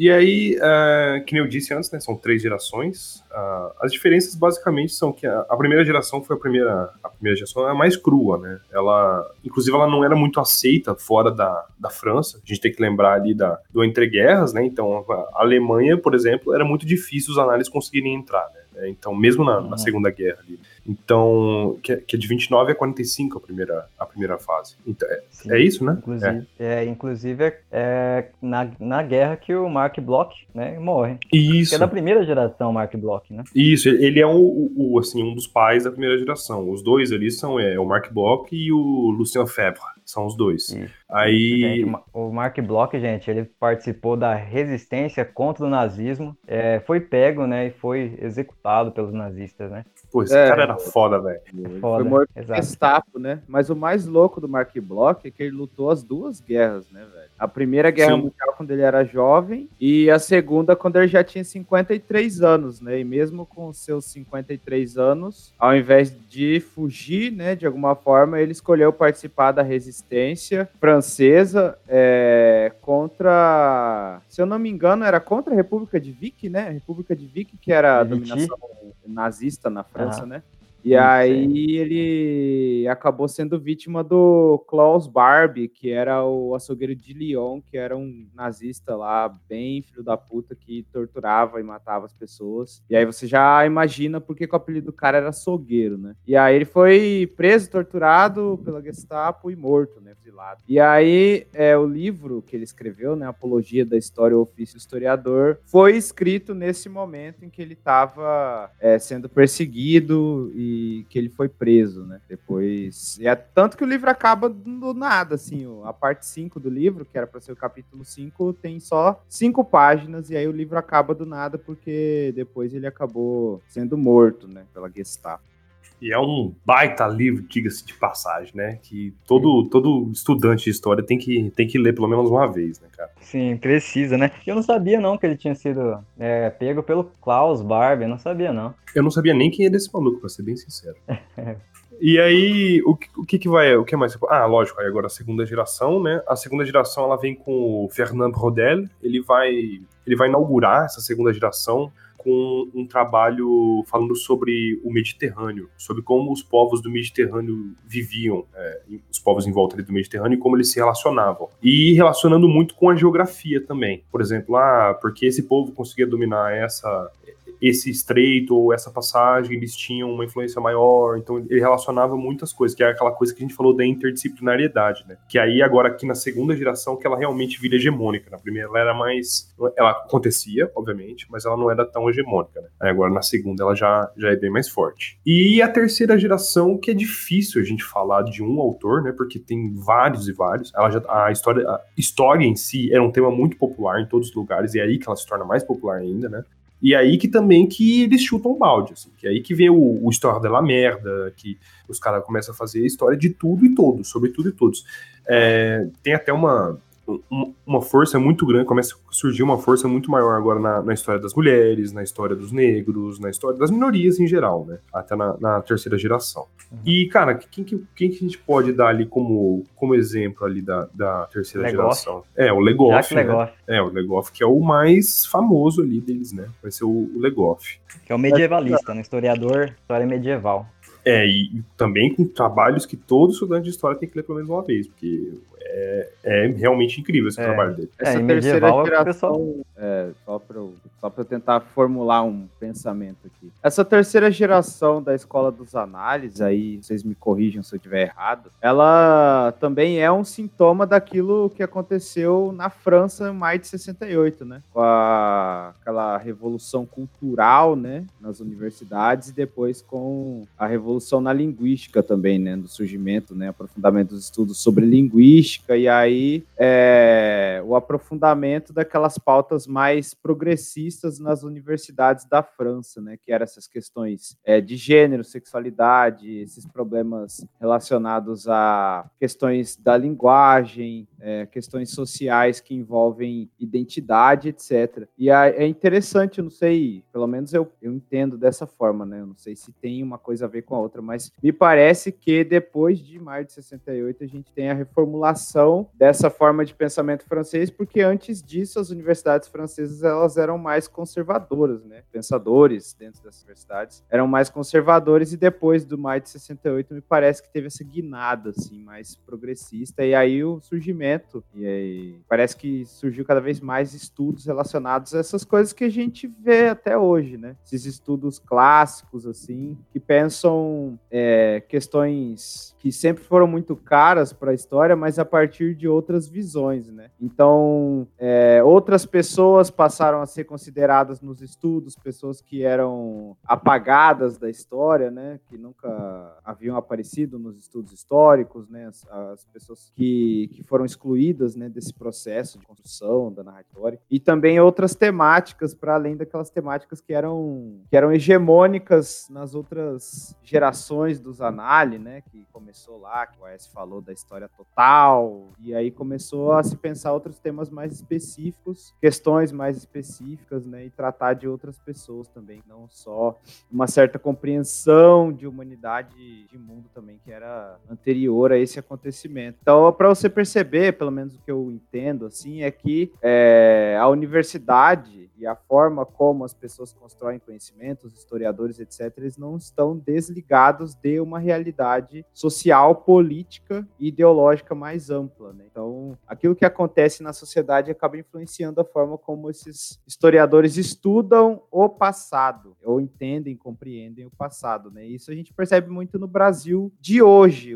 A gente discute questões hoje que a gente não discutiria há 10 anos atrás. Né? Hoje a gente discute de maneira muito forte a questão da pós-verdade, a questão da democracia, a questão do fascismo, né? Não que isso nunca, é, que isso apareceu só agora, que não existia antes, mas é que por conta de um sintoma social a gente acaba se aprofundando em estudos que talvez a gente não desse muita atenção há um tempo atrás, as questões das pautas de gênero, as questões identitárias, né? Então, assim, talvez se você voltasse no tempo, né, se fosse possível, para você voltar, talvez numa universidade específica na década de 70 no Brasil, ou 80, talvez a gente discutisse questões mais relacionadas a uma historiografia marxista, talvez, né? E hoje em dia, essa vertente, por exemplo, perdeu força. Por quê?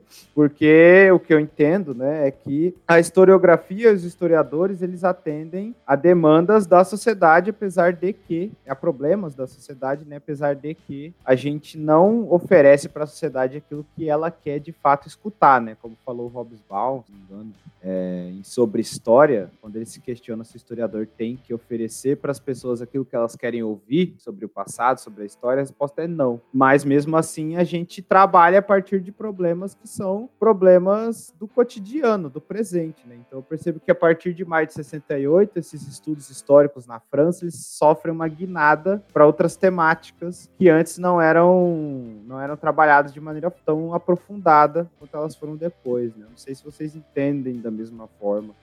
Não, é, é, exatamente isso. Tanto é que a terceira geração dos análises, se eu não me engano, surge em 69. Então é logo, logo depois ali, né? E é aquilo, né, cara? O homem é o fruto do seu tempo, né, velho? Então, e do seu espaço, né? Então, o cara nascido em 1950 vai escrever história completamente diferente do que a gente hoje em dia. E, tipo, uma coisa que é importante dizer também, até trazendo pra, um pouco para essa discussão que você trouxe, é aquela questão que eu disse de que essas coisas que os análises fizeram já aconteciam no mundo. Por exemplo, Gilberto Freire, né? O Gilberto Freire, apesar de todos os pesares, apesar de ele ser racista, é, até mesmo para a época dele, né? Sem ser anacrônico, ele era racista. Então, é, mesmo assim, ele escrevia sobre o dia a dia dos negros, né? Do, dos escravizados, né? Então, é como eu disse, essas coisas já aconteciam e continuaram acontecendo depois dos análises. Os análises acabam em 89, mas eles influenciam muito, tipo, principalmente no Brasil, na, é, e na América Latina em geral, né? Na América Latina em geral e na França, os análises são muito fortes até hoje. Eles são muito estudados, muito. É, são. Como que eu posso dizer? São o, o que a gente estuda ali para entender história, para começar a escrever história. São, a maioria são autores dos análises, né? Então, que a gente, por exemplo, leu Legoff, a gente leu Peter Burke, a gente leu Mark Bloch, a gente leu a maioria desses caras aí, né? Uhum. E uma última coisinha que eu queria dizer sobre os análises é, é justamente a, a, discussão ali, que a gente até teve ali na, na gravação perdida, do, do Hayden White, né, cara? Que aí o Hayden White vem e fala que traz a discussão, será que história é ciência mesmo? Porque a partir do momento que você está transcrevendo aquela coisa, e como nós não somos seres imparciais, você vai estar tá criando uma narrativa de alguma forma. Mesmo que você quisesse, se você quiser ser imparcial de todas as maneiras, você vai estar tá escrevendo uma narrativa, porque não tem como você é, explicar as coisas sem ter uma narrativa, né?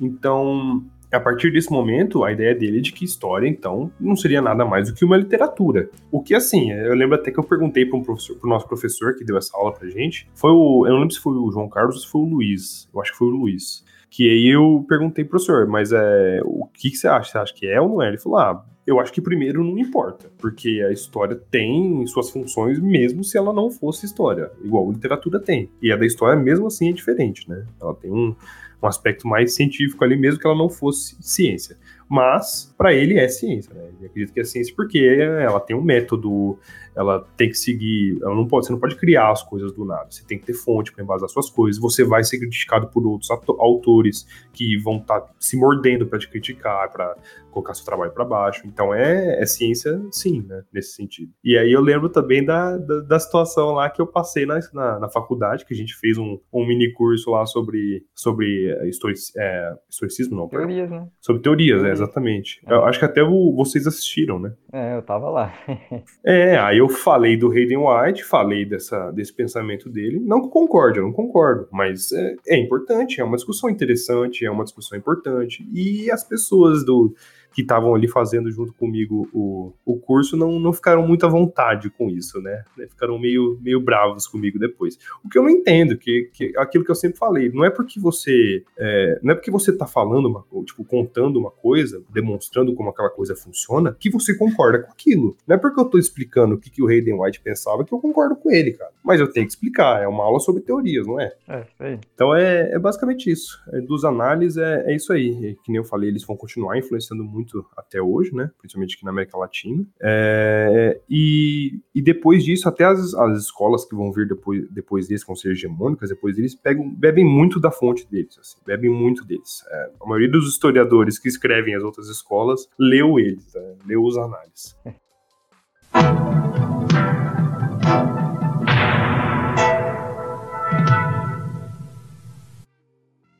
Bom, pois bem, então, a gente falou um pouquinho sobre os análises, né? Tá na hora de falar um pouco sobre a microhistória. É, mano. Aí, quer que eu falo? Quer falar?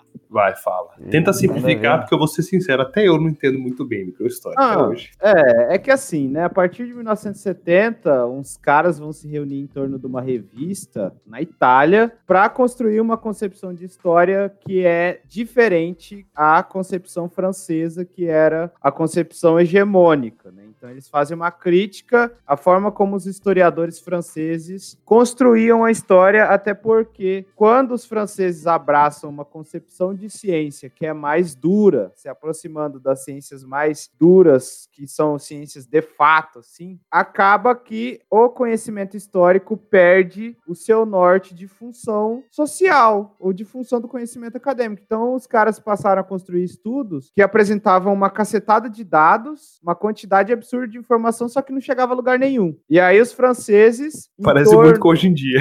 Exatamente. E aí os franceses, em torno daquela crítica do ressurgimento da narrativa, né, a partir de que, considerando que quando a história abraçou uma forma de construir o conhecimento histórico mais é, mais ao lado da, daquelas ciências mais duras, ciências exatas e tal, que era você realmente juntar uma quantidade de dados, processar esses dados, etc., acabou perdendo o norte de função do conhecimento. Então não, não construía uma narrativa, você não chegava a lugar nenhum. Então não, não parecia um negócio muito é, fácil de se entender. Tanto que a crítica de alguns historiadores é, italianos a esse conhecimento francês era no sentido de que era um negócio meio feito só para especialistas, só para os iniciados na área que conseguiam ler e entender aquilo lá. Vocês falaram do Legoff, a gente leu muito Legoff quando a gente estudou história medieval. Os estudos do Legoff são estudos interessantes, mas é um academês muito rígido. Aquilo lá não é qualquer um que pega e lê. Até porque até você que está lá estudando lê,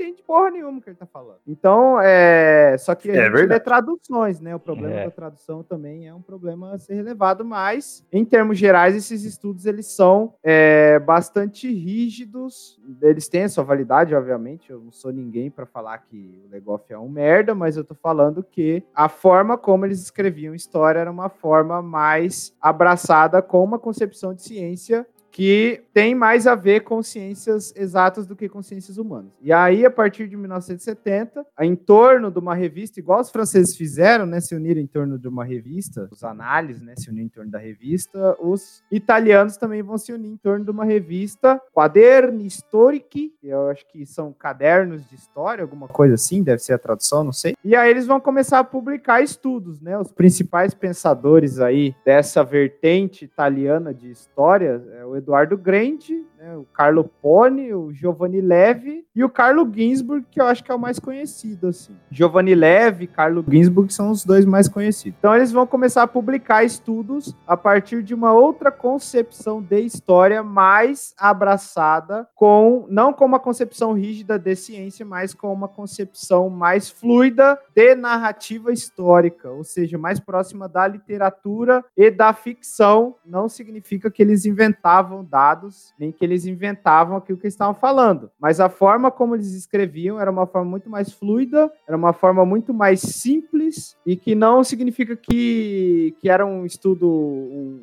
texto como se você escrevesse no Facebook. Era simples no sentido de que era de fácil entendimento, mas era um texto muito aprofundado. E aí o exemplo que eu, que eu sempre penso é o Queijo e os Vermes, do Carlo Ginsburg, que ele conta a história de um cara que morava numa vila no norte da Itália que não tinha quase ninguém morando lá o norte da Itália era despovoado naquela época, né? Isso é na, na Idade Média ainda. E a partir do estudo da vida desse maluco, ele chega à conclusão, ele chega a uma hipótese geral sobre como funcionava a sociedade e as relações de sociabilidade entre diferentes pessoas na Idade Média, naquela região da Itália e da Europa. Então, assim, ele pega a vivência de um carinha lá e chega a hipóteses gerais sobre a sociedade, a economia, as relações é, de poder e o trânsito de conhecimento também. Ele fala bastante sobre como os livros saíam de mãos em mãos, eram emprestados de pessoa para pessoa. E os livros que é, aquele carinha leu, aquele carinha que era o Menóquio, né? O Domênico Scandella, que era um cara muito peculiar, era um herege, ele tinha opiniões próprias, ele é, foi perseguido pela Inquisição é, duas vezes, sofreu dois processos. No primeiro, ele conseguiu se safar, mesmo se safando, apresentando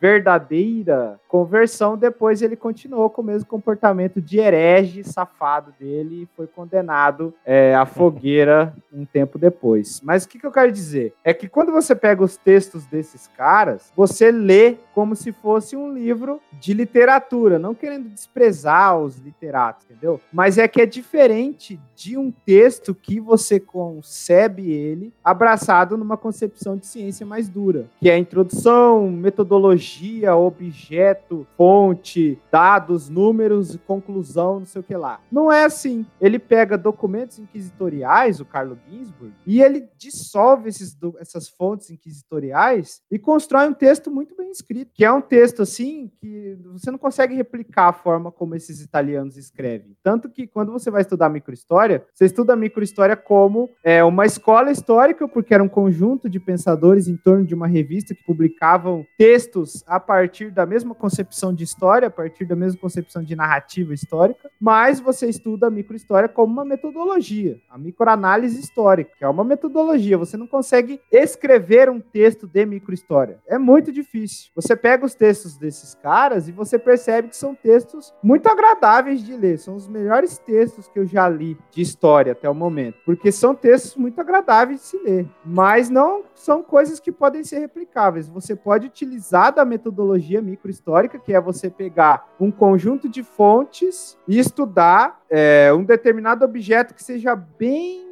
localizado. Você pode estudar, por exemplo, um dia da história, você pode estudar uma pessoa da história, você pode estudar um povoado, depende muito dos jogos de escalas, né? Depende muito da escala que você analisa. Porque, por exemplo, uma história de uma cidade pode ser uma macro história, considerando que essa cidade deve ter 10 mil pessoas, e dentro dessa cidade você pode fazer uma micro história de uma pessoa dentre essas 10 mil. Mas se você considerar que esta cidade de 10 mil pessoas faz parte de um país de 200 210 milhões de pessoas, isso também pode ser considerado microhistória. Então depende muito da escala de análise em comparação com outras escalas, obviamente. Então, a microanálise histórica, quando nós estudamos, estudamos como uma metodologia de estudo da história, a partir de fontes específicas e de objetos que são muito específicos. Mas não é o objeto pelo objeto, a fonte pela fonte. Você chega a conclusões mais gerais a partir da análise desses objetos e dessas fontes. Como como Carlo Ginsburg fez, a partir do estudo de uma pessoa só que morava, vivia na sociedade do Friuli, do norte da Itália, não vou me lembrar exatamente a época, mas era na Idade Média. Ele chegou a uma hipótese geral de como funcionava aquela sociedade, a economia, as crenças, a relação entre igreja e sociedade, entre igreja e conhecimento que era disseminado. Ele chega a hipóteses gerais de como que os livros, o conhecimento que era produzido produzido e era publicado via prensa chegava na mão das pessoas comuns. Né? Ele, falava, ele fala também das versões é, não canonizadas da Bíblia que as pessoas liam. Então, assim, ele chega a conclusões gerais a partir de um estudo de um objeto que é bem específico. Então, a microanálise histórica, a microhistória é isso. Escrever um texto de microhistória é algo bastante improvável na nossa sociedade atual, no modelo de universidade que nós temos no Brasil, por exemplo, porque nós prezamos a produtividade. Nós temos uma universidade que serve ao produtivismo, apesar de que tem muito canalha aí falando que historiador e quem estuda humanos é tudo vagabundo. Quem estuda na FCH ou em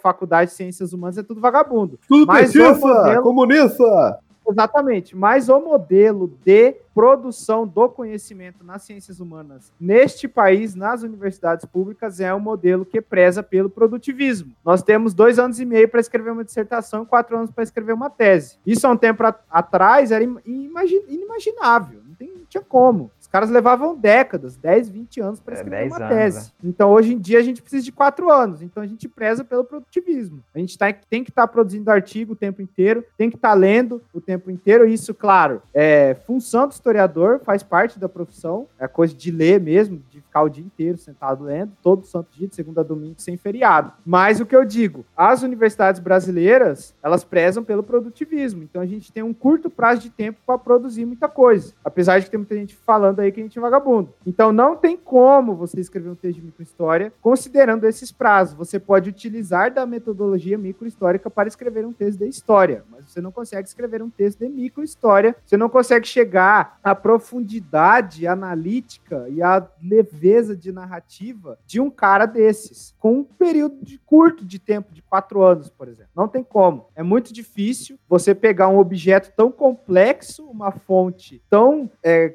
difícil de analisar e escrever um texto tão simples de compreender, de você passar suas ideias de maneira tão fácil assim. Não é difícil, porque a gente aprende história dentro de uma universidade pública que fala na linguagem do academês. A gente fala academês. Então é difícil você explicar como esses caras fizeram. Inclusive, eu quero muito ter um, fazer um podcast sobre esse, esse academês, cara. Como, como isso é chato, cara. Como isso prejudica muito as pessoas que não ingressam nas universidades a, a, entender como funcionam as coisas na universidade, sabe? Eu acho que por isso, é por isso que eu acho que tem muita gente que acha que ah, é, universidade é coisa de vagabundo tal. Por quê? Universidade pública, por quê? Porque, cara, é, eles não, não têm contato com o que a gente produz. E mesmo se tiver, não vão entender nada, sabe? É, é muito estranho. Então, eu tenho uma... Aí você pega, por exemplo, os, os maiores, tipo, quem vende história aqui no Brasil é, é quem escreve livro, não é quem produz academia, é Mário Del Priori, esse pessoal, sabe?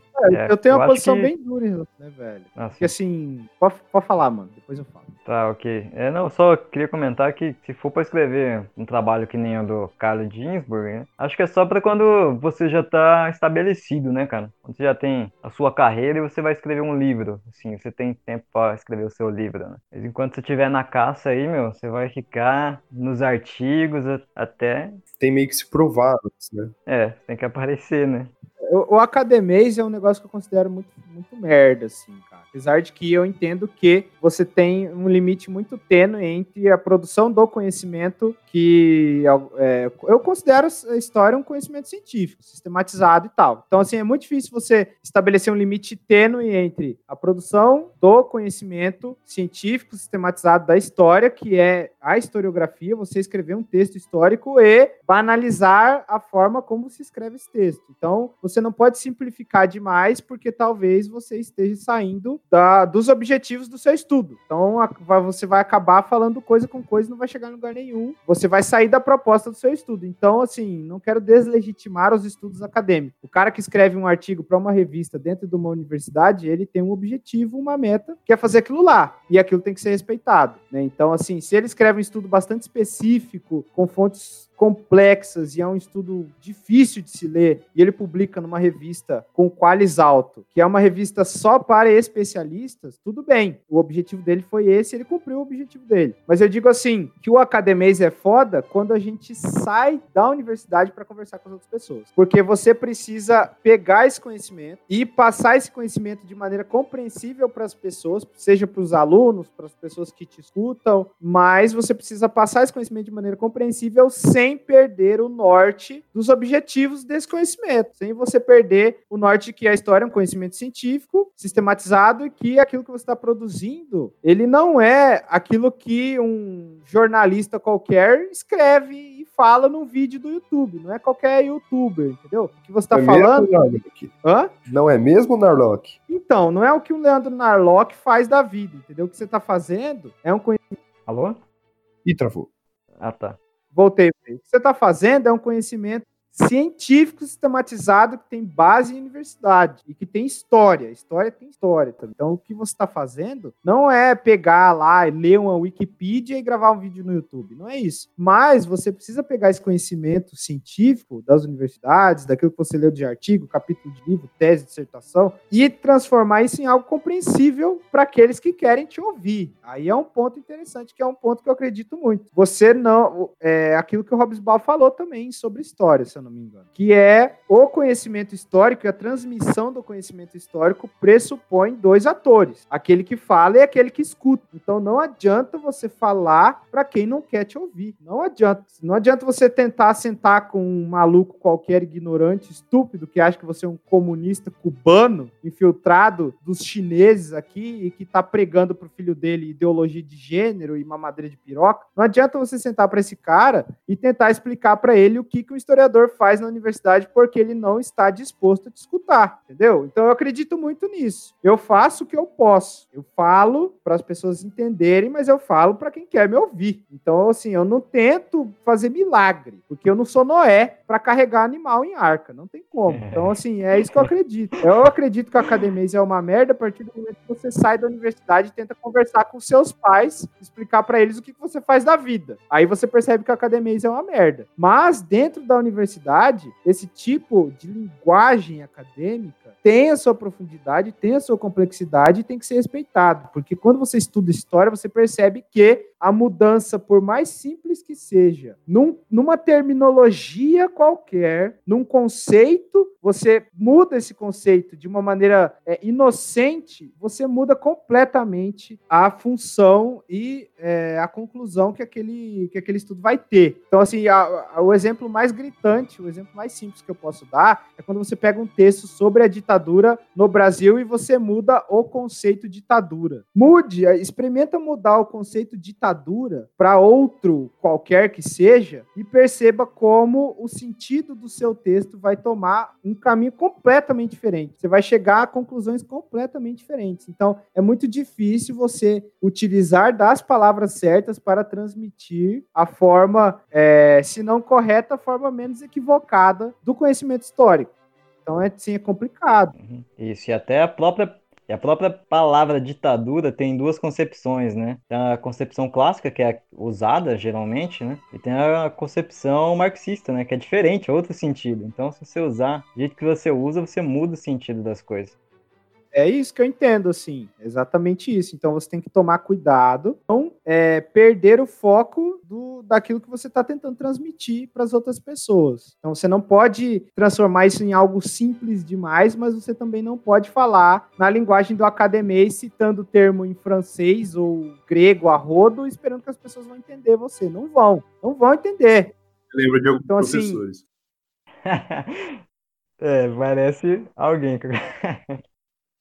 Dentro da academia é uma coisa, fora dela é outra. Mas o que tem que prevalecer é o conhecimento histórico sistematizado, conhecimento científico. É aquilo que a gente produz na academia e que leva tempo que não é fácil e que você leva muita paulada dos seus pares para fazer. Então, assim, é difícil comunicar e as diferentes linguagens têm que ser respeitadas. Se o cara publica, como eu falei, numa revista específica para é, os seus pares só, para os especialistas, tudo bem. Mas se ele pretende fazer uma história numa perspectiva de história pública, ele tem que mudar a forma como ele produz esse conhecimento, mas sem perder de vista os objetivos, os limites, os entraves e também também é a função daquilo que ele está produzindo. Então, assim, você não pode é, exemplificar demais e falar para as pessoas como se elas fossem é, analfabetos funcionais ou algum tipo de retardado. Não dá. Isso que eu, eu acabei tendo eu acabei ficando muito puto quando eu participei aí de um, de um projeto, que é isso, entendeu? Que é tentar simplificar demais o conhecimento para os alunos, achando que eles não vão entender. Eles vão entender. Aqueles que querem entender vão entender. Não adianta você tentar fazer milagre com o moleque que não quer entender o que você está falando, porque ele não quer. O ser humano é um ser desejante, ele é livre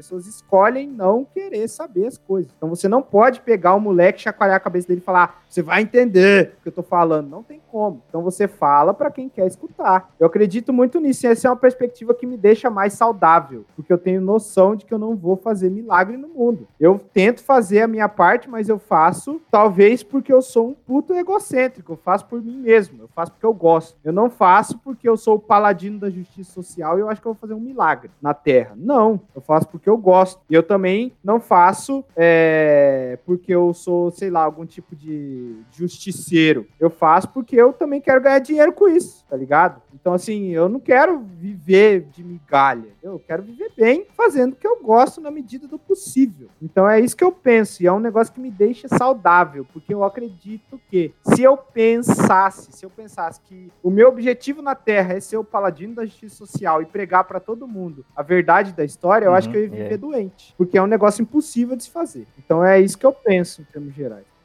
que eu acho que esse negócio do, do paladino, da justiça tal, é uma coisa que a gente tem muito no adolescente, né, cara? Depois, depois você envelhece um pouco mais ali, você amadurece, ali, a partir dos 21, um pouco mais pra frente, cara, você percebe que é isso, velho. Você não vai fazer milagre no mundo, você tem que fazer o seu. Fazer o seu bem feito ali, fazer o, de preferência o que você gosta, porque aí você faz melhor, né? E bola pra frente. E tentar ajudar o máximo de gente que dá, porque todo mundo não vai dar, não.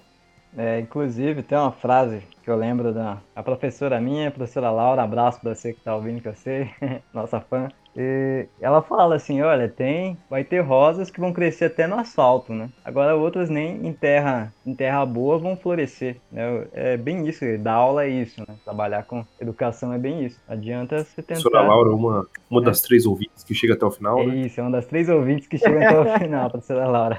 E eu lembro disso, ela falou isso pra mim, cara, e é verdade, é isso aí, a gente faz o nosso melhor, a gente sabe que algumas pessoas mesmo com dificuldade, elas vão se engajar naquele conhecimento, vão para frente, outras não, outras vão talvez buscar autoconhecimento, né, para estudar, mas é, é a vida.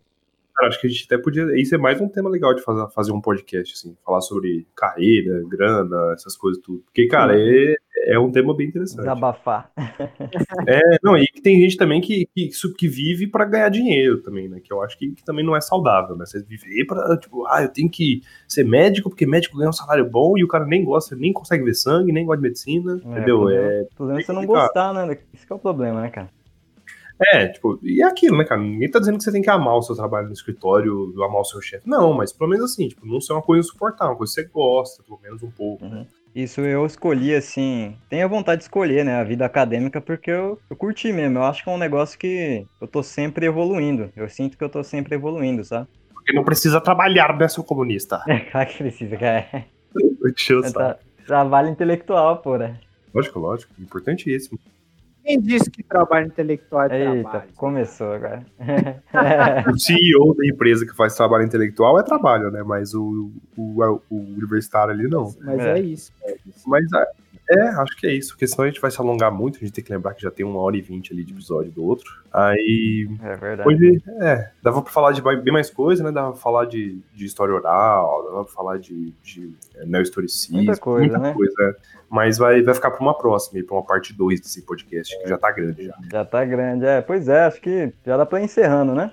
Sim, sim. Então, beleza, gente. Recapitulando, a gente falou um pouco sobre a concepção de tempo através da, da história. Falamos como a história surge como uma ciência, como modelo de interpretar o ser humano e, e o mundo, que é o historicismo. E depois que ele fez isso, a história não sai mais de nós, né? Nós pensamos historicamente, querendo ou não. E falamos também sobre a escola dos análises, a sua importância para a história. Falamos um pouco de microhistória italiana. Ficou de fora positivismo, é, materialismo histórico e as versões mais ligadas à literatura, né, que alguns chamam de, de pós-modernas, ou, ou de perspectivas desconstrucionistas. Isso aí vai ficar para um outro episódio para a gente encerrar um pouco essa parte de teorias da história de maneira geral. Beleza? Joia, muito obrigado por ouvirem. Abração para vocês. Obrigado aí, galera. Foi bom conversar com vocês de novo. Um beijo para todo mundo aí, para os três ouvintes chegarem até o final. É nóis.